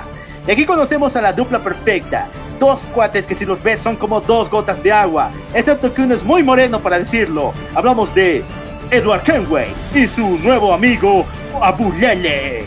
Ay, no mames, no serían dos gotas de agua, sería una gota de petróleo y una gota de agua. Oye, eso es más feo. Pero son muy cuates, son muy cuates, pero ah, lo importante es que los dos se llevan de la reputísima madre y, y es lo bueno, o sea, una gota de petróleo y una gota de agua se llevan tan bien que sean la dupla perfecta para salir al alta y robar el observatorio. Eso, estamos en una super misión para conseguir al sabio y de esa forma obtener el observatorio para templarios. Abulele es, eh, bueno, era un esclavo africano en aquel tiempo en Centroamérica. Pero cuando se unió a la tropa de los templarios en la nave de Edward Kenway, empieza a sentir un gran cariño por él pero al mismo tiempo Abulele le contaba historias sobre los asesinos, señores llenos de honor y sabiduría que luchaban por la libertad. Pero a Edward Kenway se le sudaba esto y decía, yo estoy trabajando por contrato, entonces mejor no me hables de eso. Más bien voy a checar por mi super telescopio. ¡Oh! Dios santo, ¿qué es eso? Y aquí es donde men, me pones música romantic porque Edward está enamorado una vez más en alta mar, pero raramente no de una mujer.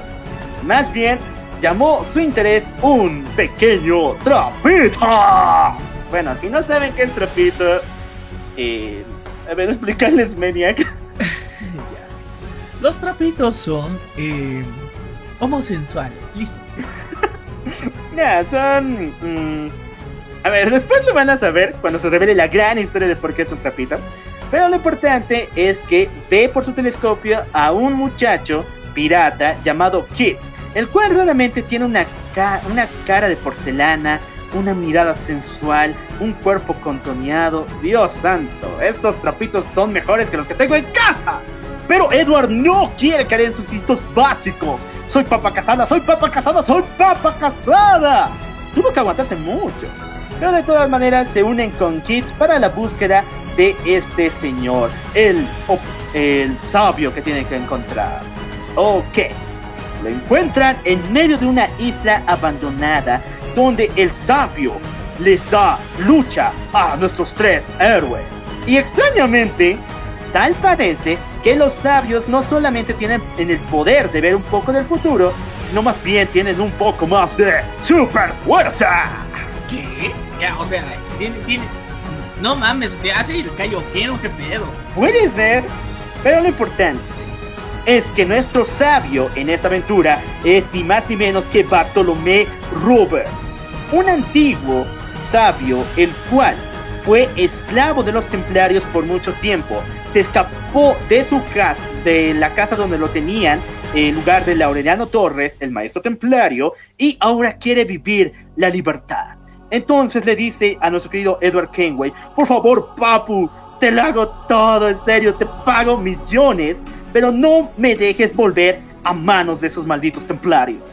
Entonces, ¿qué dices? Es un pirata, es Edward Kenway y hasta donde tú le conociste, le valía pito todo. ¿Cuál decisión tomaría? ¿Liberar al, observa al, al sabio o llevárselo a su jefe? Bueno, está por contrato, se lo lleva a su jefe. Pucha, o sea, te sabes bien la historia, ¿no? Ok, nuestro querido Edward Kenway le da un buen putazo en la cara y se lleva arrastrando a nuestro querido Bartolomé Roberts, el cual es el sabio. Ok, hay pachanga en la, finca de Aureliano Torres, el maestro templario. Ya vienen las cervezas, vienen las teiboleras y todo tranquilo. Pero entonces a Edward se le ocurre un plan diferente, el cual dice: si me, van, si me van a pagar mucho, mucho dinero por retornar a este idiota que escapó de esta casa, ¿cuánto más me van a pagar si es que yo lo secuestro y después lo subasto al mejor postor, ya que hay una guerra entre asesinos y templario? ¡Oh, vaya! Señor Edward Kenway, usted es diabólico. Es un genio de los negocios, ni Shark Tank se aproximaba a ese nivel de business. Ok, nuestro querido Edward Kenway sube las escaleras, va hacia el calabozo, abre la puerta, recibe un putazo con super fuerza y el sabio realmente se dejó, ¿cómo decirlo?, atrapar por los templarios para después salir y robarse los documentos donde se encontraba el observatorio. Todo este tiempo fue vilmente utilizando a Edward Kenway. Ah, Carmen instantáneo. Ok, Edward dice, ya, ya la, ya la fregué, ya la fregué, pero si nadie se entera, nada va a estar mal. Y cuando todos saben que cuando dices que nadie se va a enterar, se logran enterar al siguiente momento. Y los templarios lo descubren, saben que Edward soltó al sabio y que ahora el sabio se robó los mapas y sueltan al ejército para una batalla y vayan a matar a este desgraciado. Edward no tiene nada más que hacer que luchar por su propia vida. Dime, Maniac. ¿A cuál desgraciado? A, Edward Kenway, pues. El Ah, cual ya. sabio. Se robaron los mapas y ya no tenemos nada. Obviamente no le iban a pagar, más bien dieron a todo su ejército contra él. Edward no tuvo más que hacer que ocultarse de estos, de Aureliano Torres y de los templarios. Él logró escapar, se robó un pequeño barco y huyó a una zona un poco alejada de Centroamérica, la cual es conocida como Man, Macao. En Macao, Edward Kenway se encuentra con otros oficiales pirata con los cuales entabla una increíble amistad. El primero es ni más ni menos que Edward Teach, hombre de leyenda, el increíble Barba Negra. ¡No mames! Ahora sí están pareciendo los verdaderos protas. Eso chicos, esto es mil veces mejor que One Piece. Barba Negra tiene un sombrerito extraño que le pone una especie de juegos artificiales y estos provocan, levan bueno, estas levantan humo en su cara y hacen que ésta se transforme de formas pesadillescas e infunda terror en el corazón de los hombres. Y luego va a Ciudad Gótica y se hace llamar el espantapájaros. Oye, sí, ¿no? Más de Arkham. A ver, ¿qué pasa, Bugisoft? ¿No tienes buenas ideas? Ok. Pasamos con el siguiente amigo de Edward. Hablamos de Charles Payne, el cual es un corsario, al igual que Barba Negra y Edward. Pero él, digamos que no es tan dedicado a su trabajo. Solamente hace esto por plata y conveniencia. Entre los tres forman la dupla, bueno, el trío de oro en la historia de los piratas. Hacen que poco a poco todos los piratas de Centroamérica e incluso de Europa se unan y quieran formar su propio estado, su propio país pirata, donde puedes hacer lo que te dé la gana cuando te dé la relaga, regalada gana. ¿Quieres patear un burro? Pues hazlo en Macao. ¿Quieres disparar a tu suegro? Hazlo en Macao. ¿Quieres robarte a, a la waifu de algún prota como Kirito? Hazlo en Macao. Todo se puede allá, man. Uh, la tierra de la libertad, la tierra de la oportunidad, la tierra de los piratas. Ok, esto se está poniendo muy, pero muy bueno. Edward está de chupa en chupa hasta que un día se encuentra con el amor de su vida.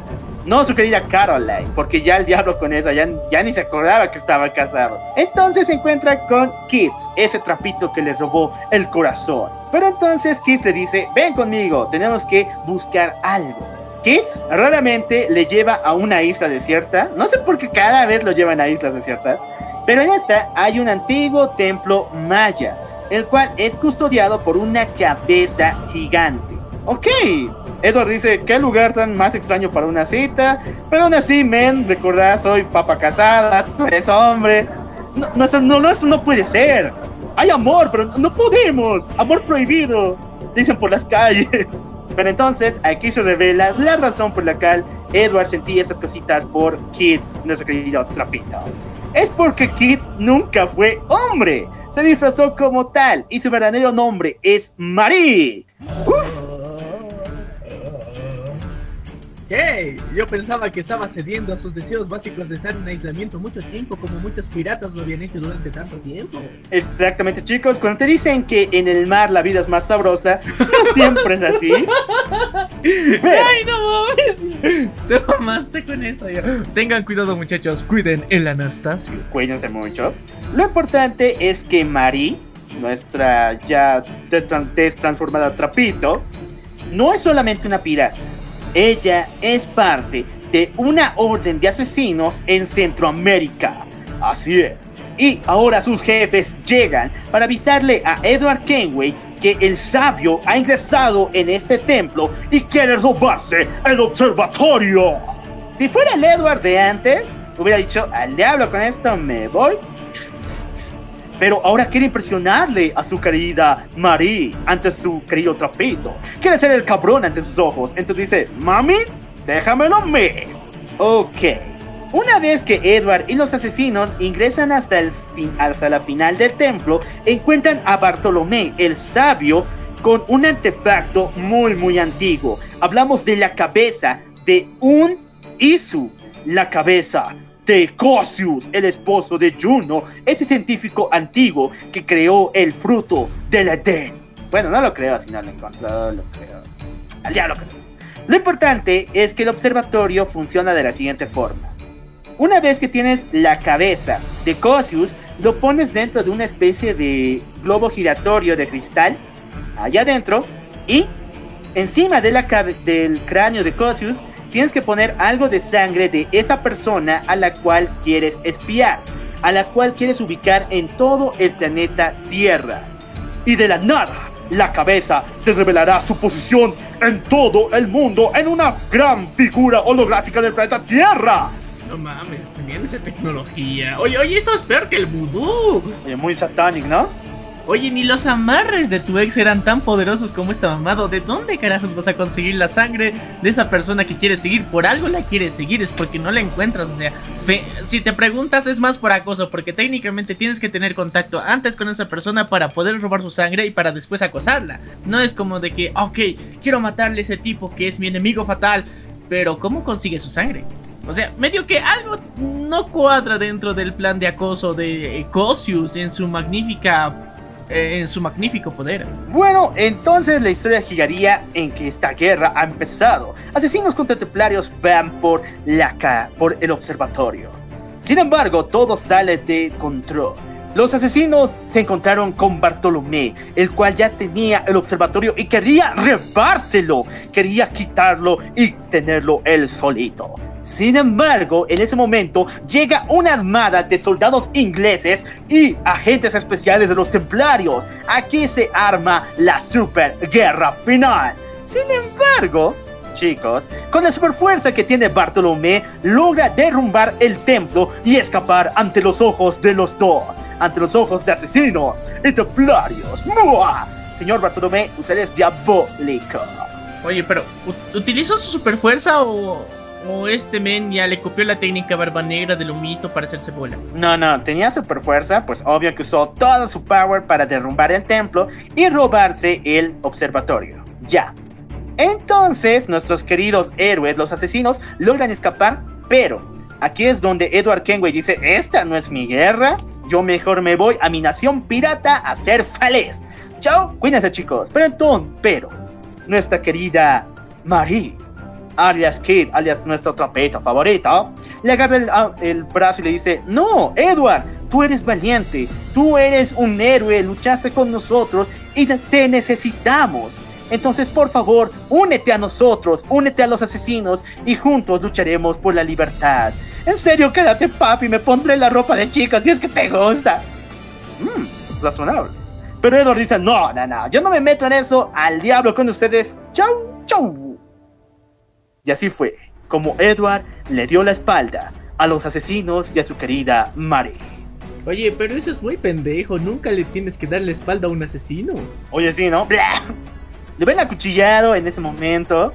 Hubiera jugado tres en raya ahí con su espalda, pero no. Él le dio la espalda y se fue directamente a su nación pirata en Macao.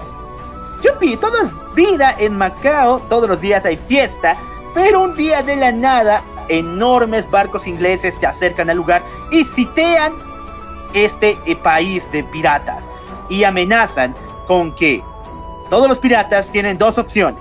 La primera, morir al querer escapar o algo parecido. Y la segunda, aceptar un perdón de la mismísima reina y renunciar a sus actos piratescos. Oh, qué benévola es la reina. Esto provoca una disputa entre los tres líderes piratas, Edward Kenway, Barba Negra y nuestro querido Charles Vane. Entre Charles Vane quiere aceptar el perdón. Prácticamente para él le convendría me salvar la vida antes de cualquier otra cosa. Pero Edward quiere seguir con esto. Piensa que la nación puede seguir adelante. Y Barba Negra tiene una tercera opción. Él dice, chicos, yo ya soy viejo. Yo ya no quiero ser un pirata. Yo quiero vivir mis últimos días en paz. Pero al mismo tiempo no me voy a arrodillar ante la reina de Inglaterra. No, no me arrodillaré jamás. Entonces, ¿qué tal si les invito a mi barquito una noche, hacemos una super pachanga y después yo me retiro? El rey tiene que descansar. Bueno, yo creo que es justo, o sea, está en su retiro, ya, ya también tiene muchos años. Eh, escupiendo un mito a la gente, dándoles miedo, andando de putas y, y toda esa pachanga se tiene que poquito calmar y obviamente los valores piratescos están primero. Ok, Barba Negra le pide al comandante del ejército inglés que le permita realizar esta fiesta. Le dice, te lo juro, cuate, va a haber una party, pero al día siguiente yo ya no voy a ser pirata. Voy a aceptar el perdón y voy a desaparecer de la faz de la tierra. Ok, los ingleses se la creyeron, porque Barba Negra no pensaba hacer eso, pensaba sencillamente retirarse y luego escaparse para no tener que arrodillarse ante las órdenes de la reina ni del ejército inglés. Todo es fiesta, todo es alegría y diversión en el barco de Barba Negra y los ingleses no atacan porque hay paz, todo es tranquilidad. ¡Ay, te la creíste, perro! ¿Por qué? De la nada, un barco inglés choca contra el de Barba Negra y los atacan a su tripulación y a los tres líderes. La tripleta perfecta se ve en peligro, pero como ellos son tan cabrones, van a asesinar a la reina. No, o sea, eso, es, eso hubiera sido cabrón. Eso sí es de cabrones, eso sí es de chingones. Pero estos tres, no, los acorralaron a los tres. Y de hecho la tripulación de Barba Negra estaba tan asustada que los entregó en bandeja de plata.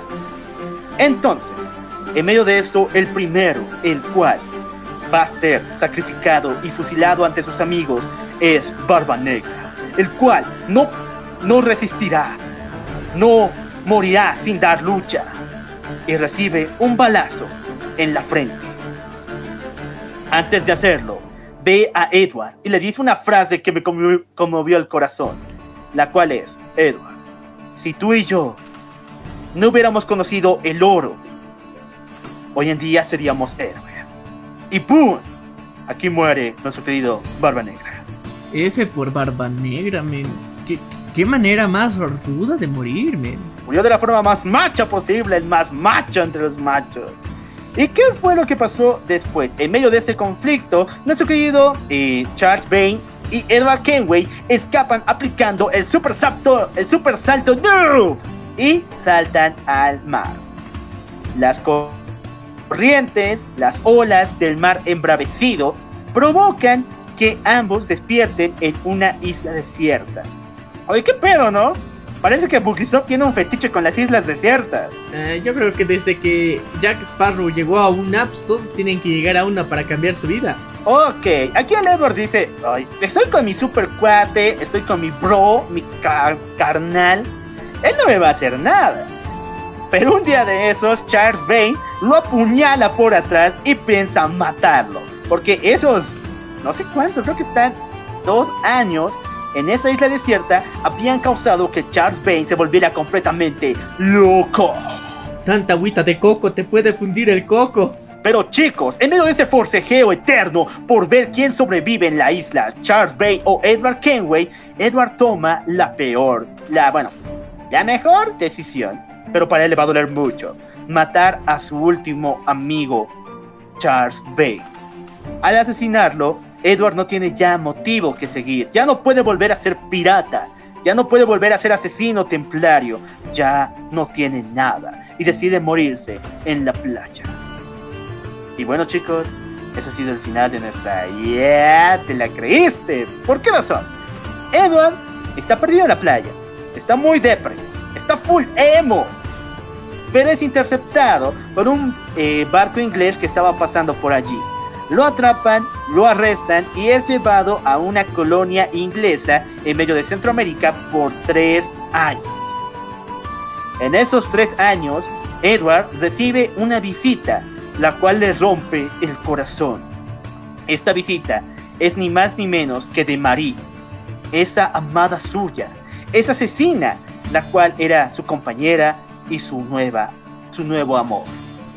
Lo que pasó en este tiempo cuando Edward estaba prisionero era que los ingleses fueron corrompidos por los templarios y ellos dieron caza a la orden de asesinos de Centroamérica, incluyendo a Marie y a sus líderes. ¿Y sabes qué es la peor parte, men? ¿Sabes qué es la peor parte? No, cuéntame cuál es la peor parte. Marie, cuando fue arrestada por, el ejército inglés y estando en la misma celda de Edward, ella le confiesa que está embarazada de otro hombre al cual ella amó, que lamentablemente su hijo no podrá nacer en estas condiciones. Y un día, en medio de tanto dolor y sufrimiento, Marie suelta su último aliento de vida y fallece ante los brazos de Edward. Aquí digamos que al Edward le sale el... A ver, cuando se muere tu chica y tú recibes un power up, ¿cómo se llama? Desgracia. Bueno, ya le sale el... El indio, ¿eh?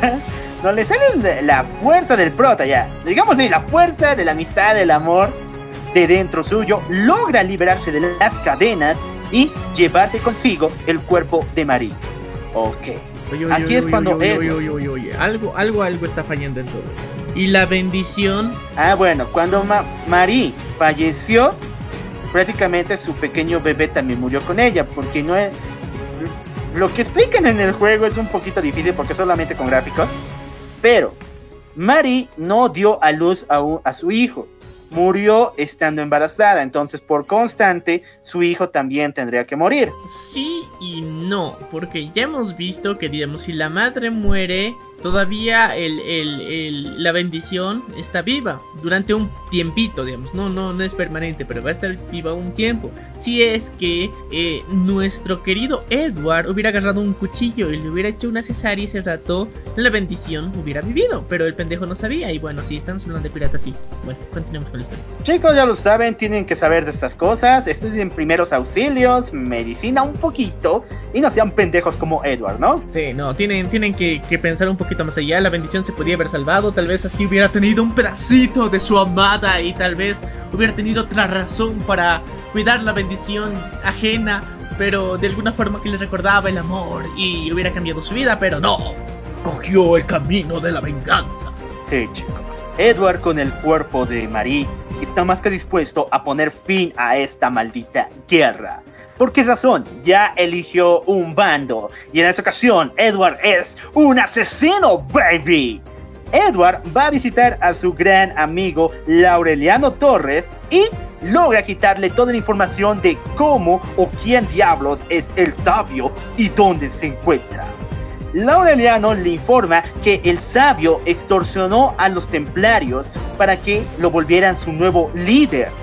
Y ahora él es el gran villano a vencer en esta historia. Edward le da la típica apuñalada asesina, o sea, si es asesino, pues obvio que apuñala. Le vamos a llamar la típica, ¿qué te parece? La, la Brianesca, ya. La Brian, la Brianada, ya, la Brianet, la Brianesca. Ya, la Brianesca.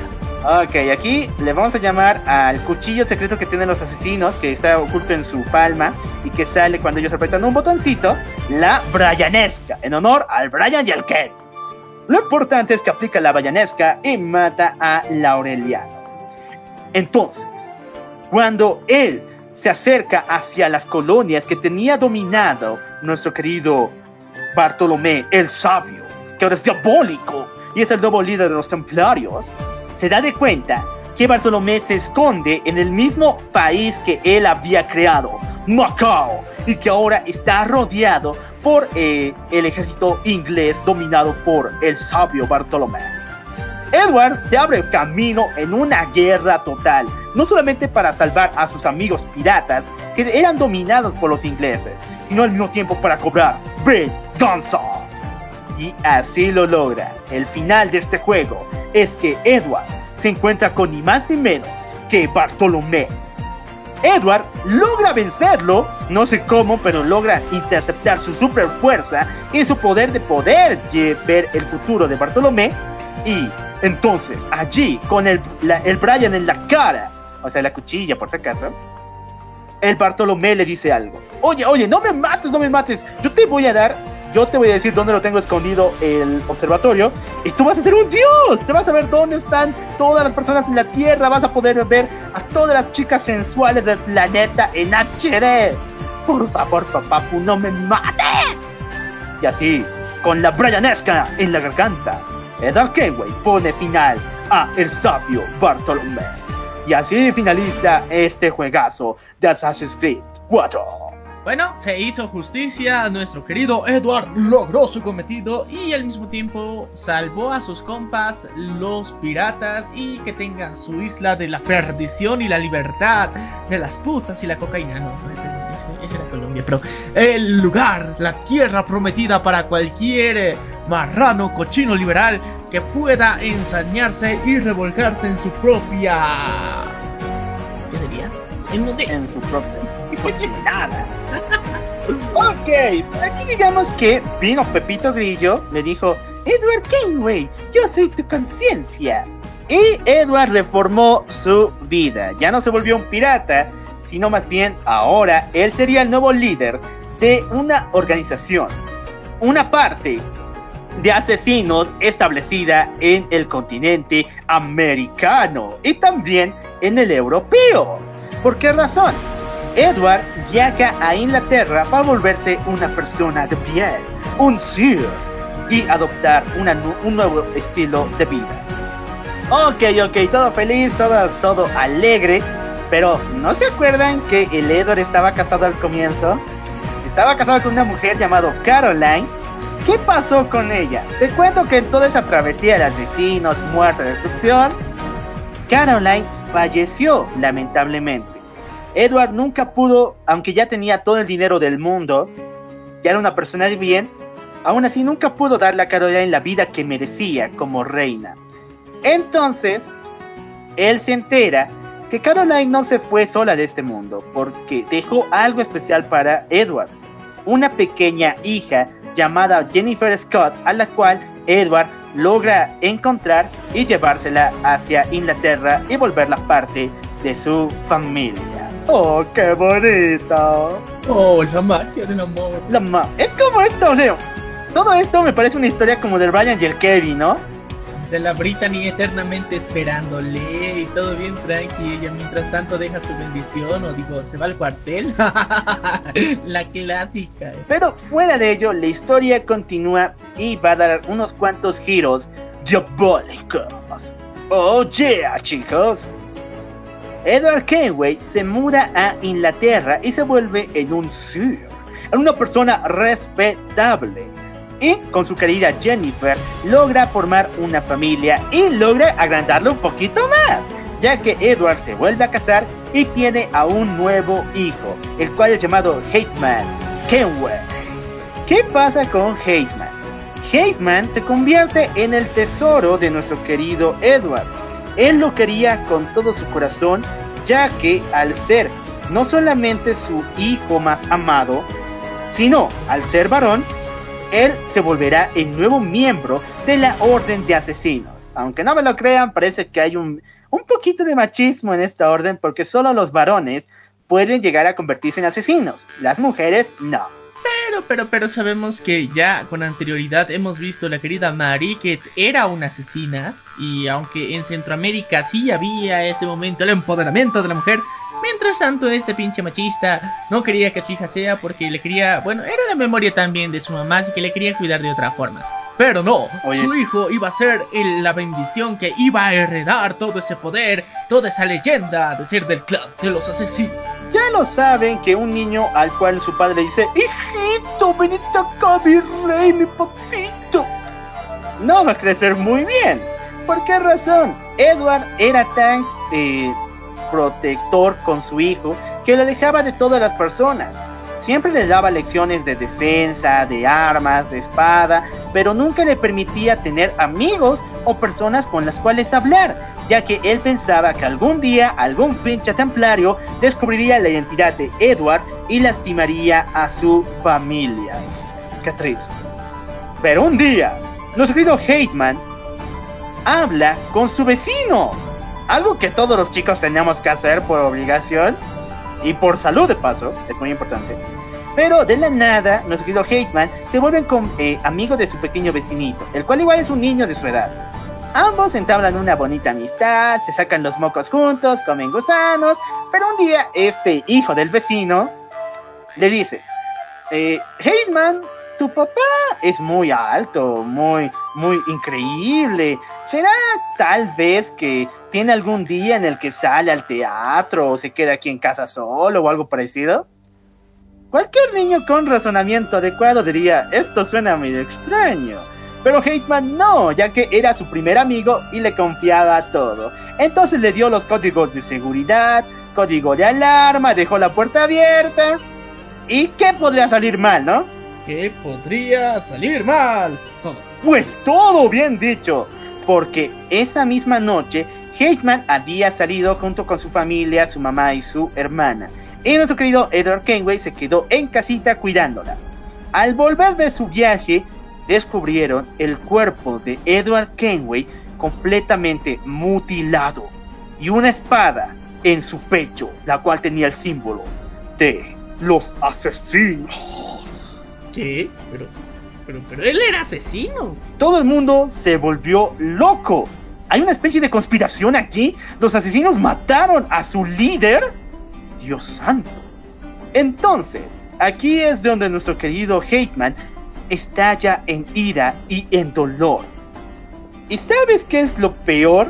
No solamente se murió su papá, sino que había una especie de contrato firmado por Edward Kenway, muy extraño y con raramente falsificado, que decía que todos los bienes, la casa y su esposa y su hija Jennifer pasaban a manos de su gran y querido amigo, el cual era raramente el padre de ese niño, de bueno, de ese niño que traicionó a Hateman, el vecino.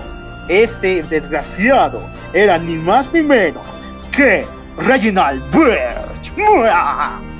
Ese pinche hijo del vecino. Y el vecino. Maldito vecino. Ya lo saben chicos, el vecinito tiene antojo, antojo que te va a comer.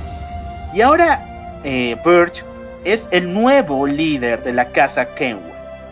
Y también entre sus pertenencias está Hateman y lo adopta como su nuevo hijo. Poco a poco, el Birch le enseña a Hateman un credo diferente al que su padre le estaba enseñando. Su padre le enseñaba de libertad, de justicia, pero Hateman no, le decía que todo tiene que ser medido por la fuerza y por el control. Sí, chicos, Birch realmente era un templario. Y si no te diste de cuenta, él fue el desgraciado que mató al padre de al padre de Hateman, Edward Kenway, para adueñarse de todo. ¡Mua! Qué vendetta más jodida. Y aparte, y aparte de todo eso, le pone o sea, el signo de los asesinos para. ¿Para qué sabe qué fines maquiavélicos? Una vez que los secretos se revelan, Birch le cuenta a Hateman que él era parte de los templarios, Birch como tal, y le dice que al unirse a su orden, a la orden de los templarios, él podría por fin dar venganza a la muerte de su padre. Entonces, ¿te vienes, hijo? Dale, perro. Ahora sí voy a matar a los desgas que mataron a mi padre. Nuestro querido Hateman fue manipulado, entrenado por los templarios para matar a sus compañeros asesinos, amigos de su padre y a muchos más. Y si se preguntan por qué los templarios hicieron esto, por qué se vengaron, no solamente era por venganza, sino también porque en la casa de los Kenway habían documentos muy muy importantes. Y uno de estos era la ubicación exacta de un fruto del Edén en América, específicamente en los Estados Unidos. Ok. La historia se vuelve mucho, mucho más sombría. ¿Por qué razón? Hateman Kenway se vuelve en un maestro templario, dispuesto en los más altos niveles de esta orden. Y una vez que retorna de sus clases de haber matado a millones de asesinos, se encuentra con su nuevo papi, el Birch. Dice, papi, ¿cómo estás? Le pone un cuchillo en la cara y le parte la cabeza en dos. Se enteró. Se enteró, ¿verdad? Obviamente, el, el Hateman no era idiota. Fue entrenado por Edward Kenway. No, era pen- no estaba pendejo el tipo. Pero, ¿por qué razón aceptó todo esto? ¿Será realmente que lo hizo para matar al asesino de su padre, el pinche Birch? Bueno, en cierta medida sí, pero no, chicos. Hateman odiaba el credo de su papá. Odiaba esas palabras que le decía de libertad y de justicia. Él siempre pensó que el mundo iba a llegar a la paz por medio de la fuerza y necesitaba mano dura. Si bien odiaba a Birch con todo su corazón y obviamente que lo mató para vengar a su papá, le gustaba el credo de los templarios. Entonces decidió seguir en este camino de destrucción y adueñarse de todo lo que tenía Birch. Recuperar a su mamacita y a su hermana y ahora sí unirse al lado oscuro. Bueno, bueno, bueno, bueno, bueno. O sea, técnicamente, por, por culpa de que su padre lo tenía aislado y sin amigos, por culpa de eso, y él ya tenía una visión así súper conspiranoica y paranoica de que el mundo no tenía que tener libertad. O sea, todo al revés le salió. Pobre Edward, qué chuchas. Bueno, pero como ya les dije, no sean sobreprotectores con sus hijos, no les estén poniendo moñitos de gato, o sea, eso es muy malo. Por favor, padres, sean cool, sean geniales.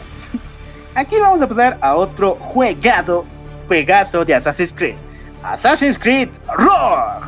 ¡Miau! Porque es Rogue es rugir, eh, ¿me entiendes? ¡Miau! Ya, síguele, síguele, no te humilles más. Ok. Aquí conocemos otra historia, la historia de Shane. Shane era un niño que vivía con su- junto con su papá pescando en los altos confines de América del Norte, en una especie de océano un poco congelado, ya que si no conocían, existen mares en Estados Unidos que están repletos y completamente llenos de hielo. Y en esta, el deporte nacional por excelencia es matar ballenas y delfines, ¿o no? Oye, pero ¿cómo vas a matar ballenas y delfines y todo está congelado? No sé por qué, pero en los mares, mares congelados existen una gran variedad de ballenas y delfines. Y obviamente que les gusta matar a esos. Ya, medio, medio raro, pero ya, seremos muy sudamericanos, será por eso. Ok, entonces esta familia de padre e hijo iban matando delfines y ballenas como si no hubiera un mañana. Les encantaba, era su unión familiar. Bien hecho, papi, bien por atravesar esa ballena. Pero la naturaleza no quería más destrucción, quería vendetta. Entonces lanzó una terrible tormenta y mató al padre de Shane y hizo que él se ahogara en medio del océano congelado. No te metas con los delfines, no te metas con las ballenas. No al maltrato animal, no a la caza de ballenas. Y aquí te lo demuestra Assassin's Creed. Bueno, nuestro querido Shane aquí tiene un superpoder. una habilidad única, así como Edward tenía el salto noob. Tú le vas a poner el nombre porque no se me ocurre ahorita nada. El superpoder de Shane es tirarse al mar congelado y raramente aparecer vivo en la casa de alguien. Podríamos ponerle algo como secuestro mágico o algo por el estilo. Ya. Eh, tiene. ¿Cómo sería? Eh, el Titanic inverso, no sé, la de Jack a la inversa, porque, o sea, él se lanza al mar, pero no se congela. Así que. Al Titanic inverso. Sí, o. o sí, al Titanic inverso ya. El poder del Titanic inverso. Eso lo tiene Shane por el caso. Ya. Shane es lanzado al mar congelado, no muere, sino más bien es salvado por Aquiles, maestro asesino, el cual tiene una pequeña academia de asesinos y decide adoptarlo como su hijo e instruirlo en el camino para ser un asesino. Oye, los asesinos tienen complejo de padrastro. A ver, dime por qué. Los que cada vez se la pasan adoptando gente. Bueno, no solamente los asesinos, sino también los templarios, porque o sea, a, hijo ajeno lo traen, lo instruyen, lo vuelven un asesino, pero sus propios hijos no, nada que ver, ellos no van a ser asesinos porque ellos son hijos, pero a los ajenos sí, o sea, ¿qué, qué? No sé, el, complejo padrastro de asesino increíble. El complejo Batman, ¿no? No, también Batman tiene a su hijo. Digamos que un poquito lo de Batman, por ahí va. Lo importante es de que Shane pasa toda su vida entrenando. Es como Dragon Ball, chicos. Ya que Aquiles siempre to- eh, entrenaba a Shane de diferentes formas. Maniac, te voy a pedir que revises tu micrófono, está sonando medio raro. Ok, como decíamos, Shane es entrenado por Aquiles en las artes asesinas. Sin embargo, el amor llegaría a su corazón. El amor macho y varonil porque llegó con él un nuevo estudiante que igual fue adoptado por Aquiles, que extraño. Su mejor amigo, Liam O'Brien. Juntos, ambos harían una super amistad poderosa chingona que los haría, los haría los mejores amigos por siempre. ¡Clic! Ya, ya, pero ¿quién era este men? Te dije, Liam O'Brien. Ah, ya, el Brian.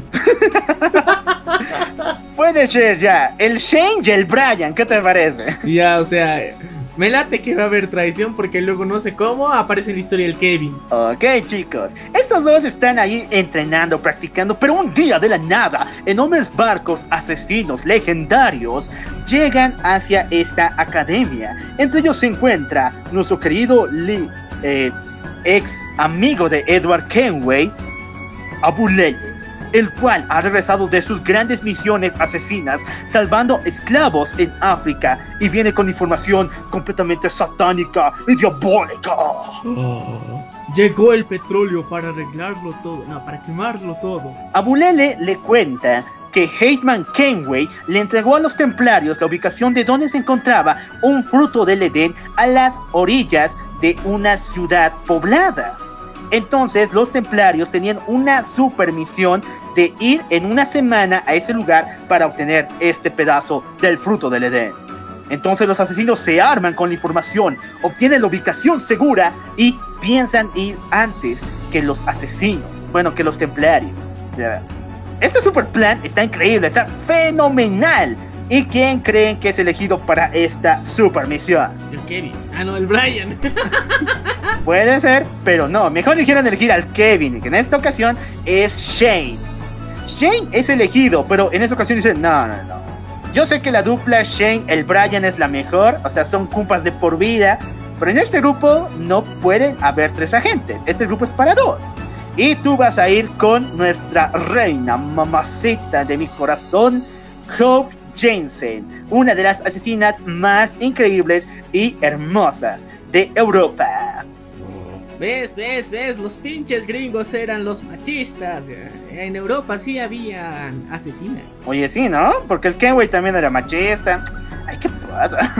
Lo importante es que aquí igual pasa lo que pasó en la primera. Ante la primera pelirroja, ante la primera asesina, el Shane se enamora, su corazón palpita como oro e incluso al Brian le dan celos. Bueno, ya, ya sabemos, la Brittany del equipo llegó. Va a romper el, va a romper el feeling, va a romper. Domado ya está el león. Ok, ¿qué es lo que sucede aquí? Shane y Hope se arman para ir por el pedazo del fruto del Edén. Una vez que lo encuentran, Shane se da de cuenta de que el lugar, el templo donde se encontraba oculto, está muy pero muy cerca de una ciudad. Y le pregunta a Hope, oye Hope, ¿no te parece extraño que si vamos a robar el pedazo del fruto del Edén no van a venir los templarios, no van a estallar bombas y la gente de esta ciudad estará en problemas? No, no creo, no creo, nada va a pasar. ¿En serio? Sí, ¿me lo juras? Sí, por tu viejita, por mi viejita, nada va a pasar, todos los civiles van a sobrevivir, van a vivir una noche tranquilita. Ok, ya. Shane cuando roba el pedazo del fruto del Edén, se da de cuenta de que no es fácil sostenerlo, se requiere mucho poder para cargar este trozo. Pero Shane, manipulándolo y prácticamente forzándolo, libera su enorme poder. Y esto provoca una onda expansiva que hace que toda la ciudad que estaba cerca del templo estalle en un terremoto y que toda la población muera hundida en los escombros. Me late, me late mucho que algo así pasó. O sea, el terremoto que vimos de Juno al, al principio. O sea, medio que, que, que tiene relación con esto, ¿no? Puede ser, chicos. Muy, muy interesante. Lo importante es que el terremoto está destruyendo la ciudad entera. Shane toma el pedazo del fruto del Edén y corre lo más rápido posible.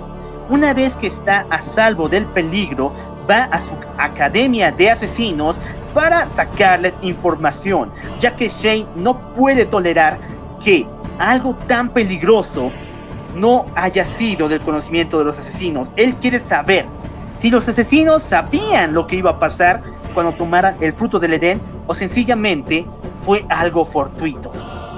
Una vez que llega, los amenaza y descubre la terrible verdad. Los asesinos sabían del poder del pedazo del fruto del Edén y sabían que iba a haber algo así como un terremoto o peores catástrofes y no les importó nada. Sabían que agarrar ese trozo iba a destruir todo y les valió madre. Todo solo para poder vencer a los templarios una vez más en su juego entre asesinos y templarios. Shane no lo puede creer. Arrebata de ellos el pedazo del fruto del Edén, bueno, que él ya tenía, pero se los había dado, y después se los vuelve a quitar. Y está más que dispuesto a correr para alejar este trozo de poder de esos desgraciados. Los asesinos lo buscan, lo interceptan e incluso lo acorralan encima de un gran arrecife de hielo y hacia abajo, en un acantilado, hacia el agua fría y congelada. Aquí es cuando Shane toma aire y dice, Power Ups, no me fallen esta vez. Aquí va el... ¿Cómo se llamaba? El Titanic. El Titanic inverso, ayúdame, papo. Shane se lanza al mar y fallece ante los ojos de los asesinos. ¿Tú crees que le resultará esta vez? ¿Tú crees que los Power Ups son eternos? Eh, es Ubisoft, así sí. Así que sí. Sí, perro, ¿por qué razón? Shane, aunque prácticamente ya estaba muerto, tenía hipotermia y tenía aún con él el pedazo del trozo del fruto del Edén, es salvado por una persona, un comandante inglés, conocido como el coronel George Monroe. George es un templario. Un templario salvando a un asesino. ¡Válgame Jesús! George lleva a Shane hacia la ciudad de Nueva York, que era la más, la más cerca de donde se encontraba. Allí deja a Shane al cuidado de una pareja de viejitos. Estos dos viejitos lo cuidan, lo protegen hasta que él despierta. Entonces Shane les pregunta cuál es la situación, quiénes son ellos, y ellos le cuentan una verdad muy pero que muy triste. Ya que ellos, esta pareja de abuelitos, son maltratados, abusados y acosados por unas pandillas creadas por asesinos adolescentes malvados. ¿Qué? A ver, te la explico, te la explico. Tú sabes que en los asesinos, sí, digamos que hay una larga lista de espera para llegar a ser un asesino maestro. Y solamente los capos, entre los capos como Shane, Hope y el Brian, el Brian, pueden llegar a hacerlo. Pero, ¿y qué pasa con los frailecitos que la cagaron al primer intento? ¿A dónde se van a ir esos cuates? Pues te digo que están resentidos de dolor y sufrimiento, de ira. Y aún así, van por las calles de Nueva York formando pandillas a matar cuantos templarios ellos encuentren. Y a estos señores, a la pareja que salvó a Shane, ellos tenían un hijo templario, el cual fue asesinado por estas pandillas de asesinos. La Mara Salvatrucha, no mames, ya. ¡Los vatos locos ese! ¡Asesino por siempre! Ay, no mames, ya. Las pandillas de. ¿Eran de- eh, ¿En qué país estaban? Nueva York. Las Estados Unidos. pandillas de Nueva York. Ese. De asesino. No, pero qué malditos desgraciados. es que eran es montoneros, que- pues. Eran montoneros, pero fuera de eso los asesinos, los líderes como tal, sabían de esa situación y aún así lo dejaban pasar, porque si hacemos algo vamos en contra de su libertad. ña. Medio que. O sea, e- el espíritu que tenían aquí los templarios no cuadra. Tenían que hacer algo, tienen que defender a su gente. ¿Qué les está pasando a esos cuatecitos? ¿Que no buscaban orden? Ok, las pandillas amenazan a los viejitos y están dispuestos a quemar su casa.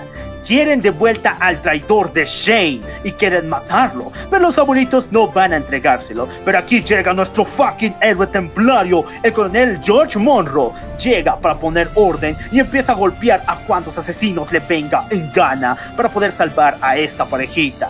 ¿Un templario siendo bueno? Dios santo, ¿qué estamos viendo? Por ejemplo, eh, por si acaso, George Monroe fue el que salvó a Shane y era el coronel británico, el coronel George Monroe. Lo importante es que al ver el valor del coronel George, Shane sale con, armado hasta los dientes y empieza a matar a estos pinches pandilleros. Sangre por sangre ese. A sangre por sangre, al Paco, a Luis, al Hugo y a todos los desgraciados que vienen a matar a los viejitos. Ok. Aquí, después de tanta destrucción, haber salvado a los viejitos, Monroe le dice a Shane, tu orden te ha dado la espalda. ¿Qué tal si te entreno y ponemos fin a esta guerra de pandillas y a estos malditos desgraciados? Oh, Entonces, aquí se arma la super duper combinación. El coronel John Monroe, junto con Shane, van a matar a todos los líderes de las pandillas de asesinos adolescentes diabólicas. Bueno, eh. ¿Cómo sería? O sea, eh, el. Los cazapandillas. Bien.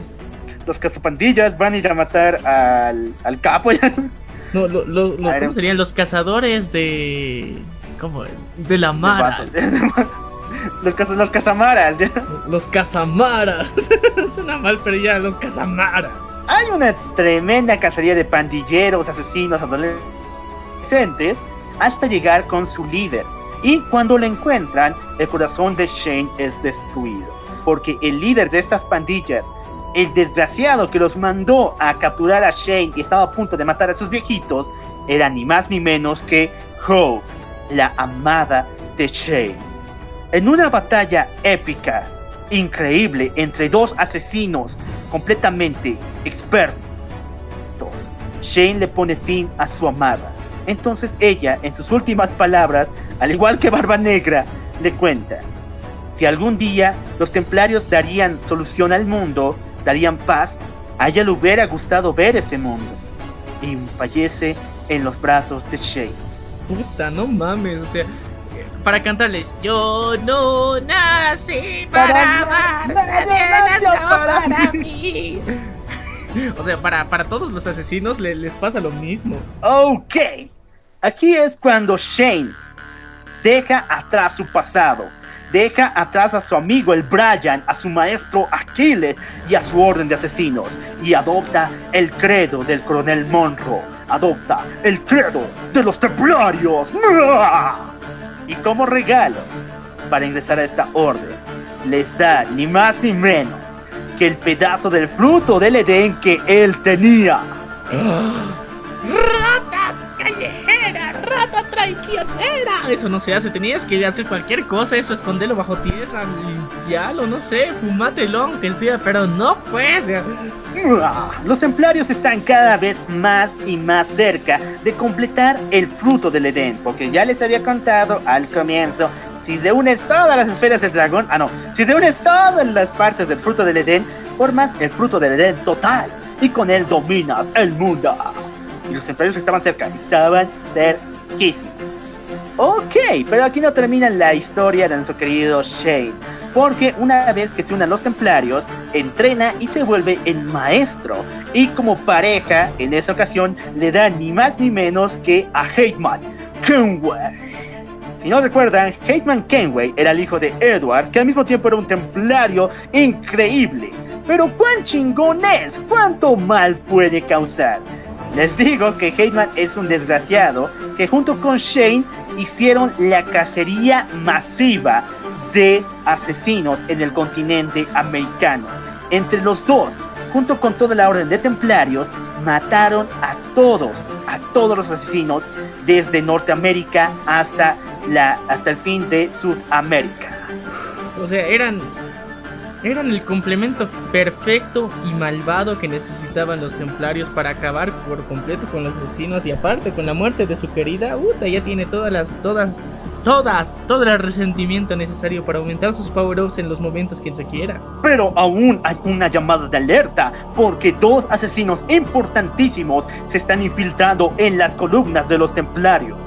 Y en medio de un ataque, nuestro querido Shay es sorprendido por su antiguo amigo, el Brian. Dios santo, primero matando a su waifu y ahora a su super cuate. Esto rompe el corazón del tipo, pero aún así en su camino de templario tiene que hacerlo. Shane mata a su hermano del alma, al Brian, y después, junto con Hateman, encuentran al maestro de Shane, Achilles, el último asesino de América. Shane le pide por favor que le perdone la vida a Aquiles pero Hateman sencillamente se cobra esto de la peor manera. Le dispara en la pierna a Aquiles y se la arrebata. No mames, ya, están llegando a otro nivel. Pinche Aquiles, quito esta, ¿no? Aquiles bailo. Ah, ya, no, ya no va a poder bailar, chicos, porque ya no tiene pierna. Dios, no, no puede ser. Y así fue como murió el último asesino en todo el continente americano y los templarios dominan toda América Unida. Ok, aquí finaliza la historia de Shane. En los juegos y en los cómics no cuentan mucho de cómo terminó su vida, sin embargo se nos cuenta un pequeño trozo después en Assassin's Creed Unity, donde Shane viaja hasta Francia y mata al último asesino de Europa, incluso llegando a Europa, imagínate. O sea, fue como un perro sin guato desatado ya el odio, la venganza, el rencor, incluso a su propio cuate, el Brian, la traición al Brian. Imagínate, eso va a tener consecuencias, apoyo. Pero todo valió la pena, veámoslo, veámoslo. En un mundo ya dominado casi por templarios, nuestro querido Hateman baja las armas y abre el corazón. ¿Por qué razón? Hateman se vuelve en comandante de las fuerzas eh, inglesas en Norteamérica, responsable de cuidar la relación que sucede entre los nativos americanos y los colonos. Y en medio de sus grandes viajes hacia el bosque, hacia para revisar a las tribus, para ver qué hacían, se encuentra con el amor de su vida. Hablamos de Sio, una nativa americana de hermosos ojos ámbar, color amarillito y hermosa. Fue seducido por una Pocahontas. ¿En serio? En pocas palabras es Pocahontas. Pero Hateman se enamoró muy perdidamente de esta mujer.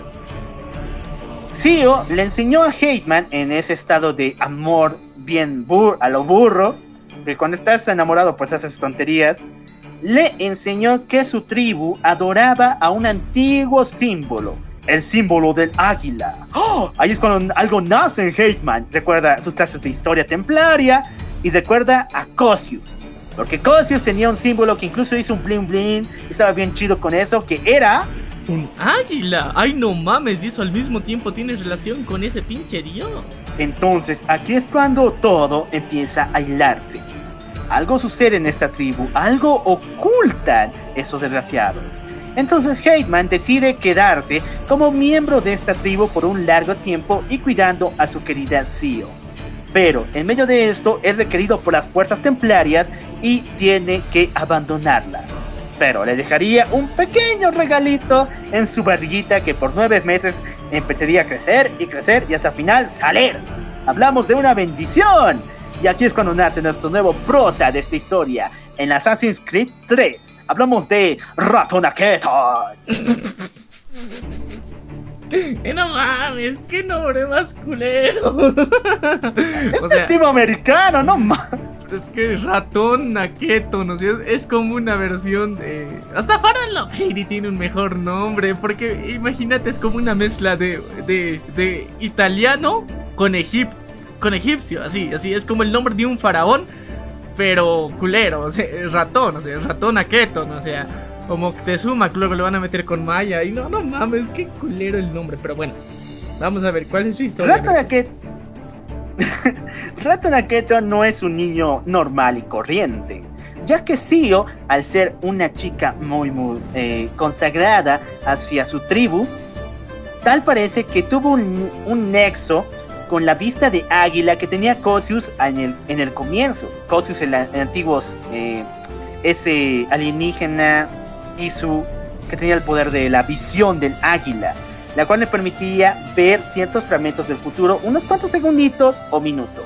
Y raramente le pasó esta habilidad a su hijo Ratonaketon. Ratonaketon tiene la habilidad de ver unos cuantos segunditos en su futuro. De esta forma, él crece feliz, pero al mismo tiempo entrenando sus poderes. Oye, oye, oye, oye. Y técnicamente tiene como decir un. Eh, a ver, a ver, ¿cómo le podemos decir? Uno, ya, es. Tiene el poder del, de los sapos. Que ya habíamos hablado Sí, o sea, la vista de ellos. águila de Cosius, sí. Pero al mismo tiempo es como si tuviera. Ahora que es un asesino, porque recordemos que el sabio no era necesariamente un asesino. Si bien se había vuelto líder de los templarios, pero él no tenía entrenamiento, simplemente por su. eh, por su podercillo y por su power of de la super fuerza mamadísima, había llegado a, llegar a ser el líder. Pero este men está entrenándose, así que este va a ser el doble de peligroso. Puede ser, pero digamos que Ratonaketon al tener esta habilidad se siente el más machín de toda la cuadra. En su tribu nadie más lo manda, él es el más chingón. Así que poco a poco entrena, pero tampoco lo avanza tanto. Pero todo se iría a la shit cuando llega un ejército encabezado por un malvado hombre llamado Charles Lee. Y aquí es donde nuestro querido Ratonaketon usa su habilidad, la vista de águila, pero no logra ver nada. No logra activar su habilidad, no logra ver el futuro. Se, simplemente se paraliza ahí y ve como este horrible hombre lo agarra del cuello. Alguien está bloqueando su Sharingan. Ah. Parece. El Sharingan. ¿Qué es lo que sucede aquí? Tal parece que cuando Ratonaketon tiene mucho miedo, un miedo profundo, no puede activar su habilidad de la pista de águila. Qué colera debilidad, en serio, qué colera debilidad. Qué cool, en serio, muy, muy, muy mala habilidad. O sea, técnicamente ¿Eh? para eso te sirve, o sea, para predecir el futuro en, en situaciones peligrosas, es el momento que lo vas a usar, pues, pero, pero que ese rato se te bloquee y estás de, ah, qué pedo. Bueno, de todas formas, Charles le agarra el cuello a Ratonaketon y lo noquea. Y después procede a prenderle fuego a la aldea entera. Tanto así que cuando Ratonaketon despierta de la, del terrible golpe que le había dado Charles, descubre a su mamá completamente enterrada entre los escombros y a punto de morir. Ratonaketon quiere sacarla de allí, quiere salvar a su madre, pero entonces uno de sus amigos lo, eh, logra alejarlo de su mamá y llevárselo huyendo de ese lugar, dejando a su madre fallecer entre los escombros. Y luego aparece el titán colosal y... Esa es otra historia, esa es otra historia.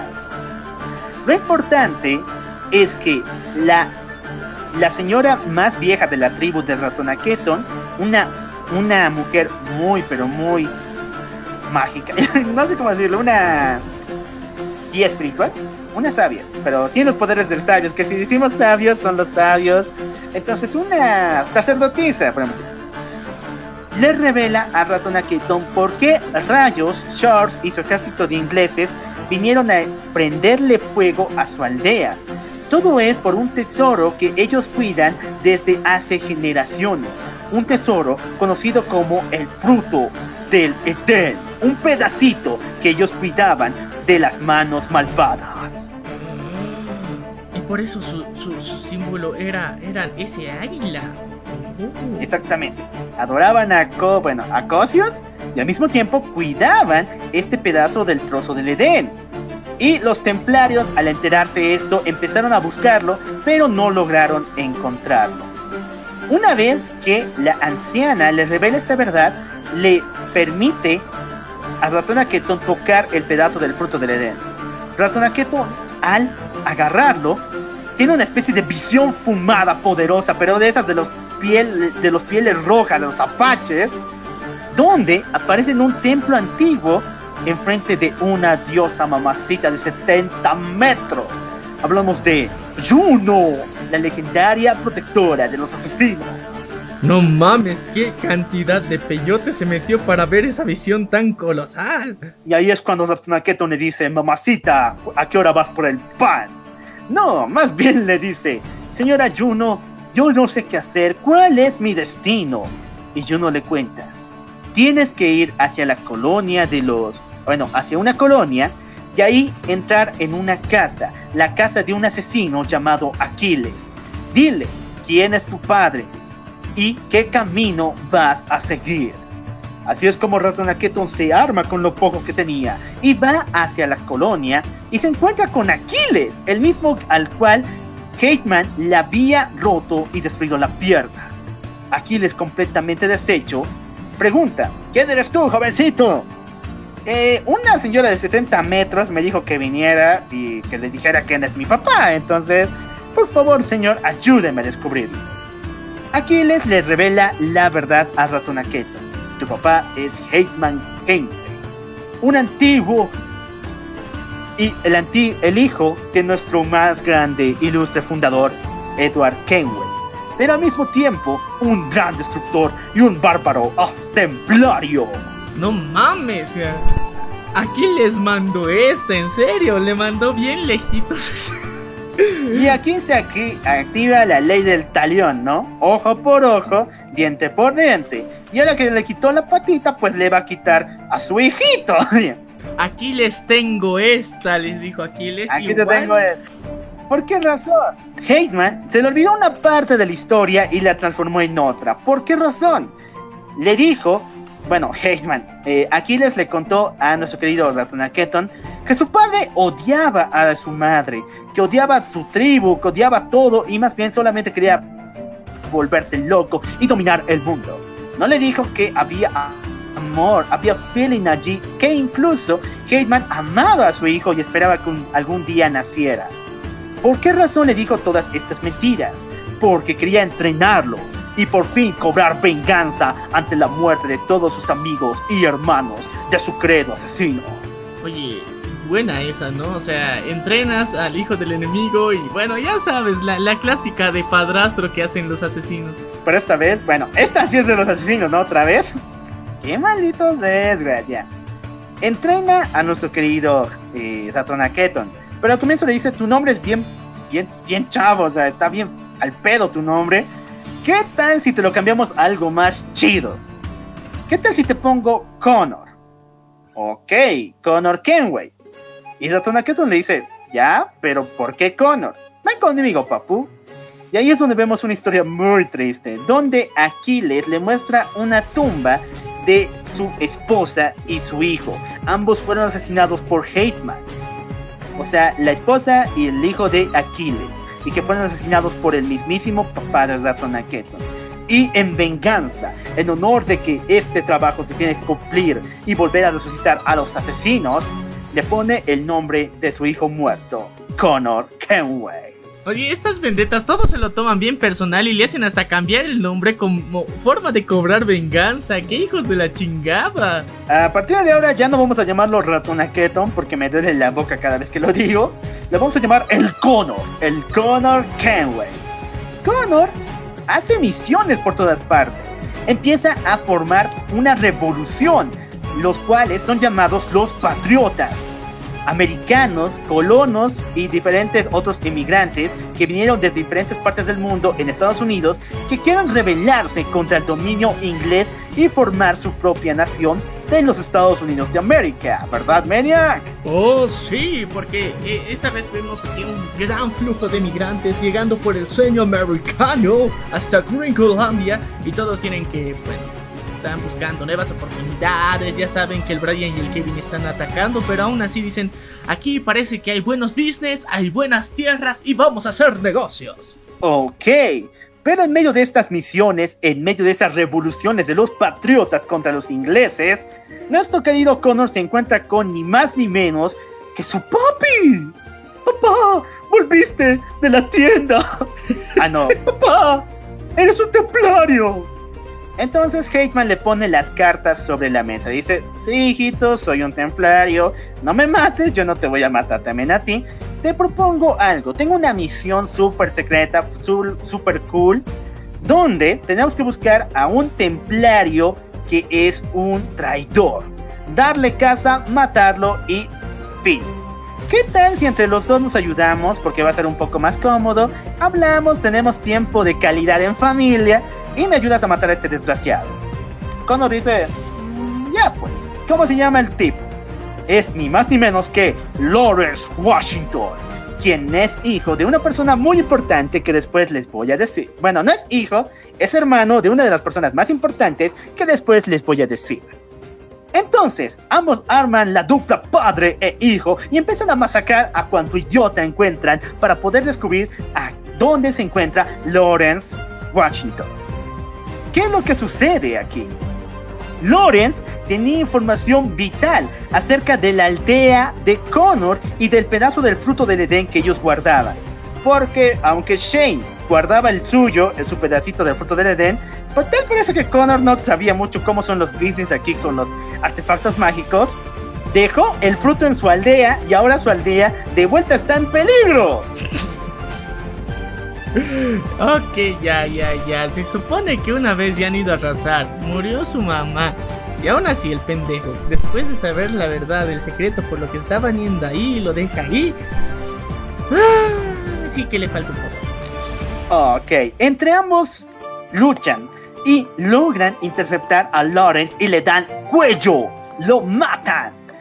¡Qué genial! Pero ahí es cuando dice, hijito, aquí termina nuestra alianza.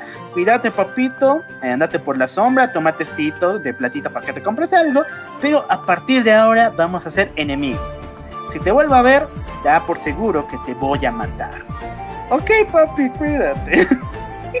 Muy bien. Pero ¿qué fue lo que pasó después?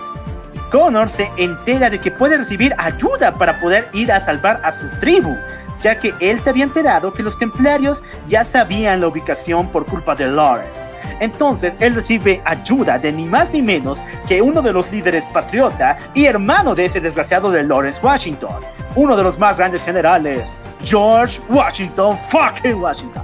Ah, el padre de la patria gringolandia. ¿Está ahí?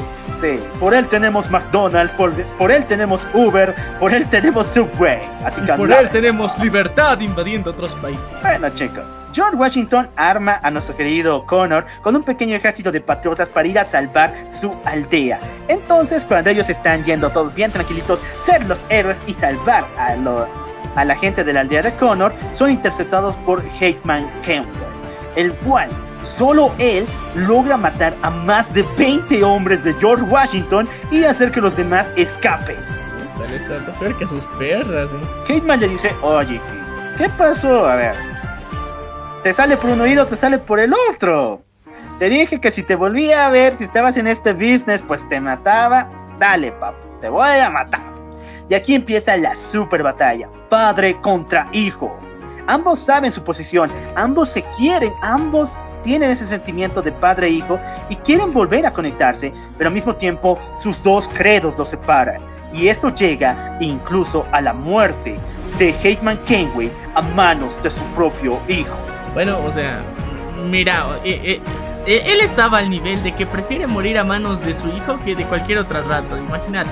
O sea, yo creo que es de prestigio nomás. Una vez que Connor mata a su hijo, y aquí vienen las típicas palabras de traición, así como fueron las de... Primero, ¿quién era? Barba Negra. Esa no fue por traición, pero fue muy triste. Después era la de Hope, y ahora viene la de... La de Hateman. Heyman le dice a su querido hijo Connor que lo ama mucho y que algún día le gustaría volver a verlo. ¡Ay, mi corazón!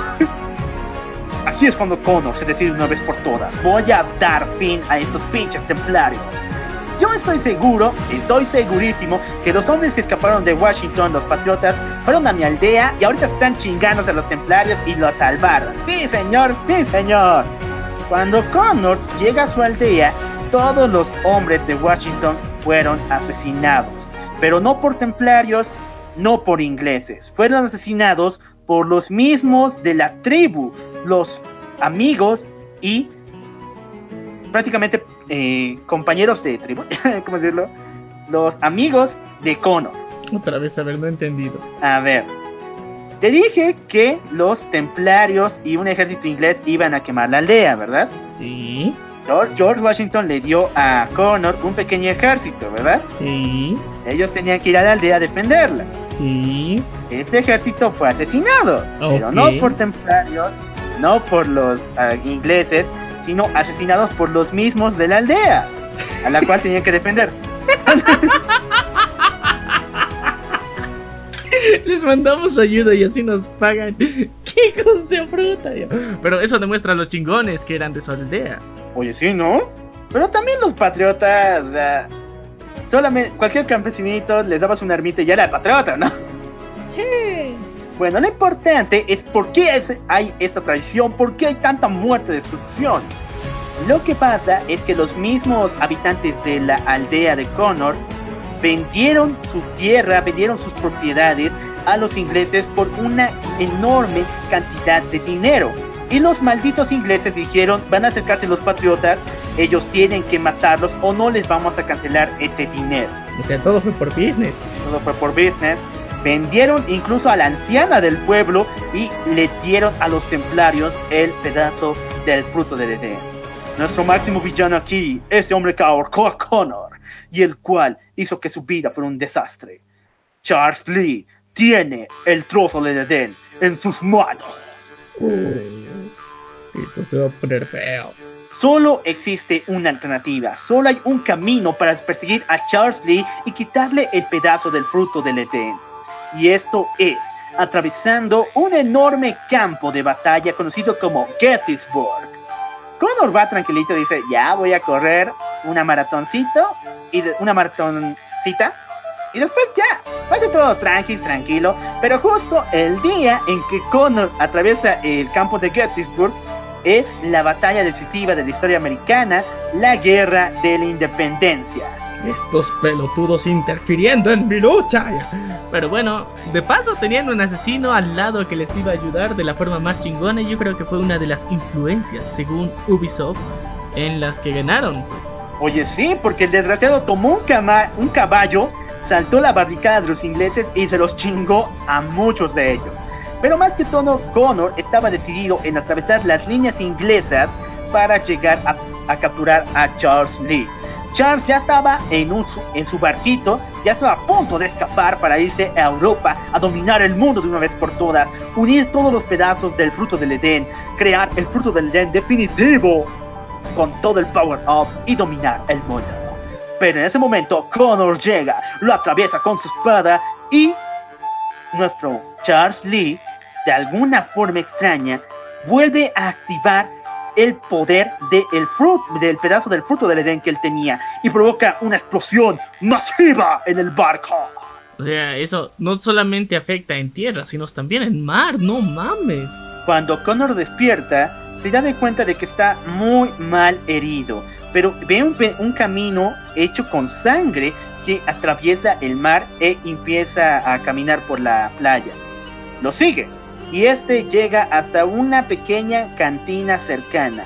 Ahí está ni más ni menos que nuestro querido Charles Lee, el cual le muestra que está completamente mal, eh, está completamente deshecho. Le quedan pocos minutos de vida, ya que el impacto prácticamente destruyó su cuerpo. Y allí, entre ambos tomándose una rica chelita, nuestro querido Connor saca la Brian que tenía en su oculta, la bayanesa, y se la clava, matándolo de una vez por todas. Connor ha salvado el mundo. Connor ha recuperado el pedazo del fruto del Edén. Le aplicó la del Brian, cheque chuchas. eh. Pero bueno, de alguna forma puede ser considerado como eh, una muerte más tranquila porque estaba sufriendo y se estaba desangrando. Así que le aplicó la del Brian de forma humanitaria. de forma piadosa. Puede ser. Lo importante es que Connor se toma su chelita, hace sus cuantos ejercicios de calistenia y se va feliz hacia la aldea para ver cómo la gente festeja que ha ganado la guerra de independencia. Los ingleses se retiran y los patriotas empiezan a crear un nuevo país llamado Estados Unidos. Estados Unidos. Pero entonces todo el amor y cariño que tenía Connor Todas sus ilusiones, sus sueños y esperanzas son reducidas a nada. ¿Por qué? Cuando está caminando por la calle tranquilito, ve a un desgraciado que está vendiendo esclavos afroamericanos. Peor que animales completamente desnudos y atados por una cadena. Y ahí es cuando él comprende. Hizo todo esto por la libertad de las personas, para que no sean dominados. Pero al final y al cabo, el, el ser humano siempre domina a los más débiles, a los más necesitados, y nunca se va a acabar esto de la esclavitud. O sea, y de triste, todo ¿no? este llanto por Nara, ahora soy una chica maleante. Sí, ¿no? Esto destruye la confianza que tiene nuestro querido Connor e incluso la orden de los asesinos. Y él decide hacer algo fuera de lo que sus líderes quisieran. Connor viaja a Europa, recibe los pedazos del fruto del Edén que faltaban y solo faltaba unir el que él ya tenía para crear el fruto del Edén definitivo. Él quería unirlos todos y dárselo a una persona sabia, la cual pueda mantener su poder lejos de los templarios y pueda garantizar que el mundo no caiga en opresión. Y la persona más sabia que conocía era ni más ni menos que George Washington. Uh, o sea, que medio que por eso Gringolandia es como es. Puede ser, puede ser. Pero antes de que todos sus planes se vuelvan en, eh, una realidad, antes de armar completamente el fruto del Edén, nuestro querido George Washington es invitado por Connor para descubrir esta, eh, para sostener el fruto. Pero en este momento recibe una visión apocalíptica satánica sacada del quinto infierno, donde ¿qué pasaría si George Washington recibiera el fruto del Edén con todo ese poder? Este desgraciado se volvería en un dictador universal. No mames. O sea, ¿me estás diciendo que se han ido a un mundo y se cae? El fruto del Edén sabía de que algo malo iba a pasar si es que le daban el fruto total a Washington. Entonces le- les mostró a Connor y a Washington un mundo donde este Desgra, ¿qué pasaría si le dieran el fruto con todo ese poder? Obviamente que lo corrompería y George se volvería en un dictador completamente destructor y diabólica. Tanto así que destruyó todo su país y lo transformó en una versión del antiguo Egipto con armas de fuego y mujerzuela. Bueno, tenían que sacarle al alguito, ¿no? George Washington es un desgra, mata a todos los nativos americanos, a todas las razas inferiores y solamente empieza a reclutar a... empieza a dominar más y más mentes alrededor del mundo entero. Solamente una persona que tiene la visión de águila puede vencer a este maldito rey. Y así es, en la cima de su pirámide, George Washington contra Connor se enfrentan en la batalla final. Y Connor logra vencer a George. Una vez que lo hace, rompe en miles de pedazos otra vez el fruto del Edén y este los regresa hacia la realidad. Una vez que vuelven, ahí Connor quita su mano del fruto y dice, ay no mames cabrón, no te voy a dar esto. Yo creo que sí, o sea, e- era como una. Una. Advertencia. ¿Cómo decía? Era una advertencia de los dioses, los cuales le decían: No, este pendejo la va a cagar en grande, ya sabes, va a ser pro America y va a conquistar el mundo, pero para mal. Así que ten cuidado, cuidado, llegue luego el señor Trump y, y lo riegue peor. Entonces, nuestro querido Connor decide mejor ocultar el- los pedazos del fruto del Edén ante la primera, la antigua diosa que él vio en sus visiones, junto con Juno. nuestro querido Connor va, encuentra a Juno en un templo muy muy antiguo y le da todos los frutos del Edén. Para que ella los cuide y los proteja, para que nunca más haya esta guerra por este artefacto. Eh, bueno, Juno lo cuida hasta hoy en día y después pasan otras historias, pero eso lo vamos a contar en otra oportunidad. ¿Qué pasó con Connor? Hay dos versiones del final de este personaje. La primera es que nuestro querido Connor cayó en la bebida, la desesperación y la muerte tras de ver que todas las personas pueden ser corrompidas fácilmente. Lo mismo pasó con Washington, luchó por nada y quedó completamente deshecho. Pero la segunda versión que se ve en el cómic de Assassin's Creed nos dice que Connor volvió a su aldea y con los pocos sobrevivientes formó una más grande, donde se casó, tuvo una hija y esta pequeña se volvió en nueva integrante de los nuevos asesinos de el continente americano.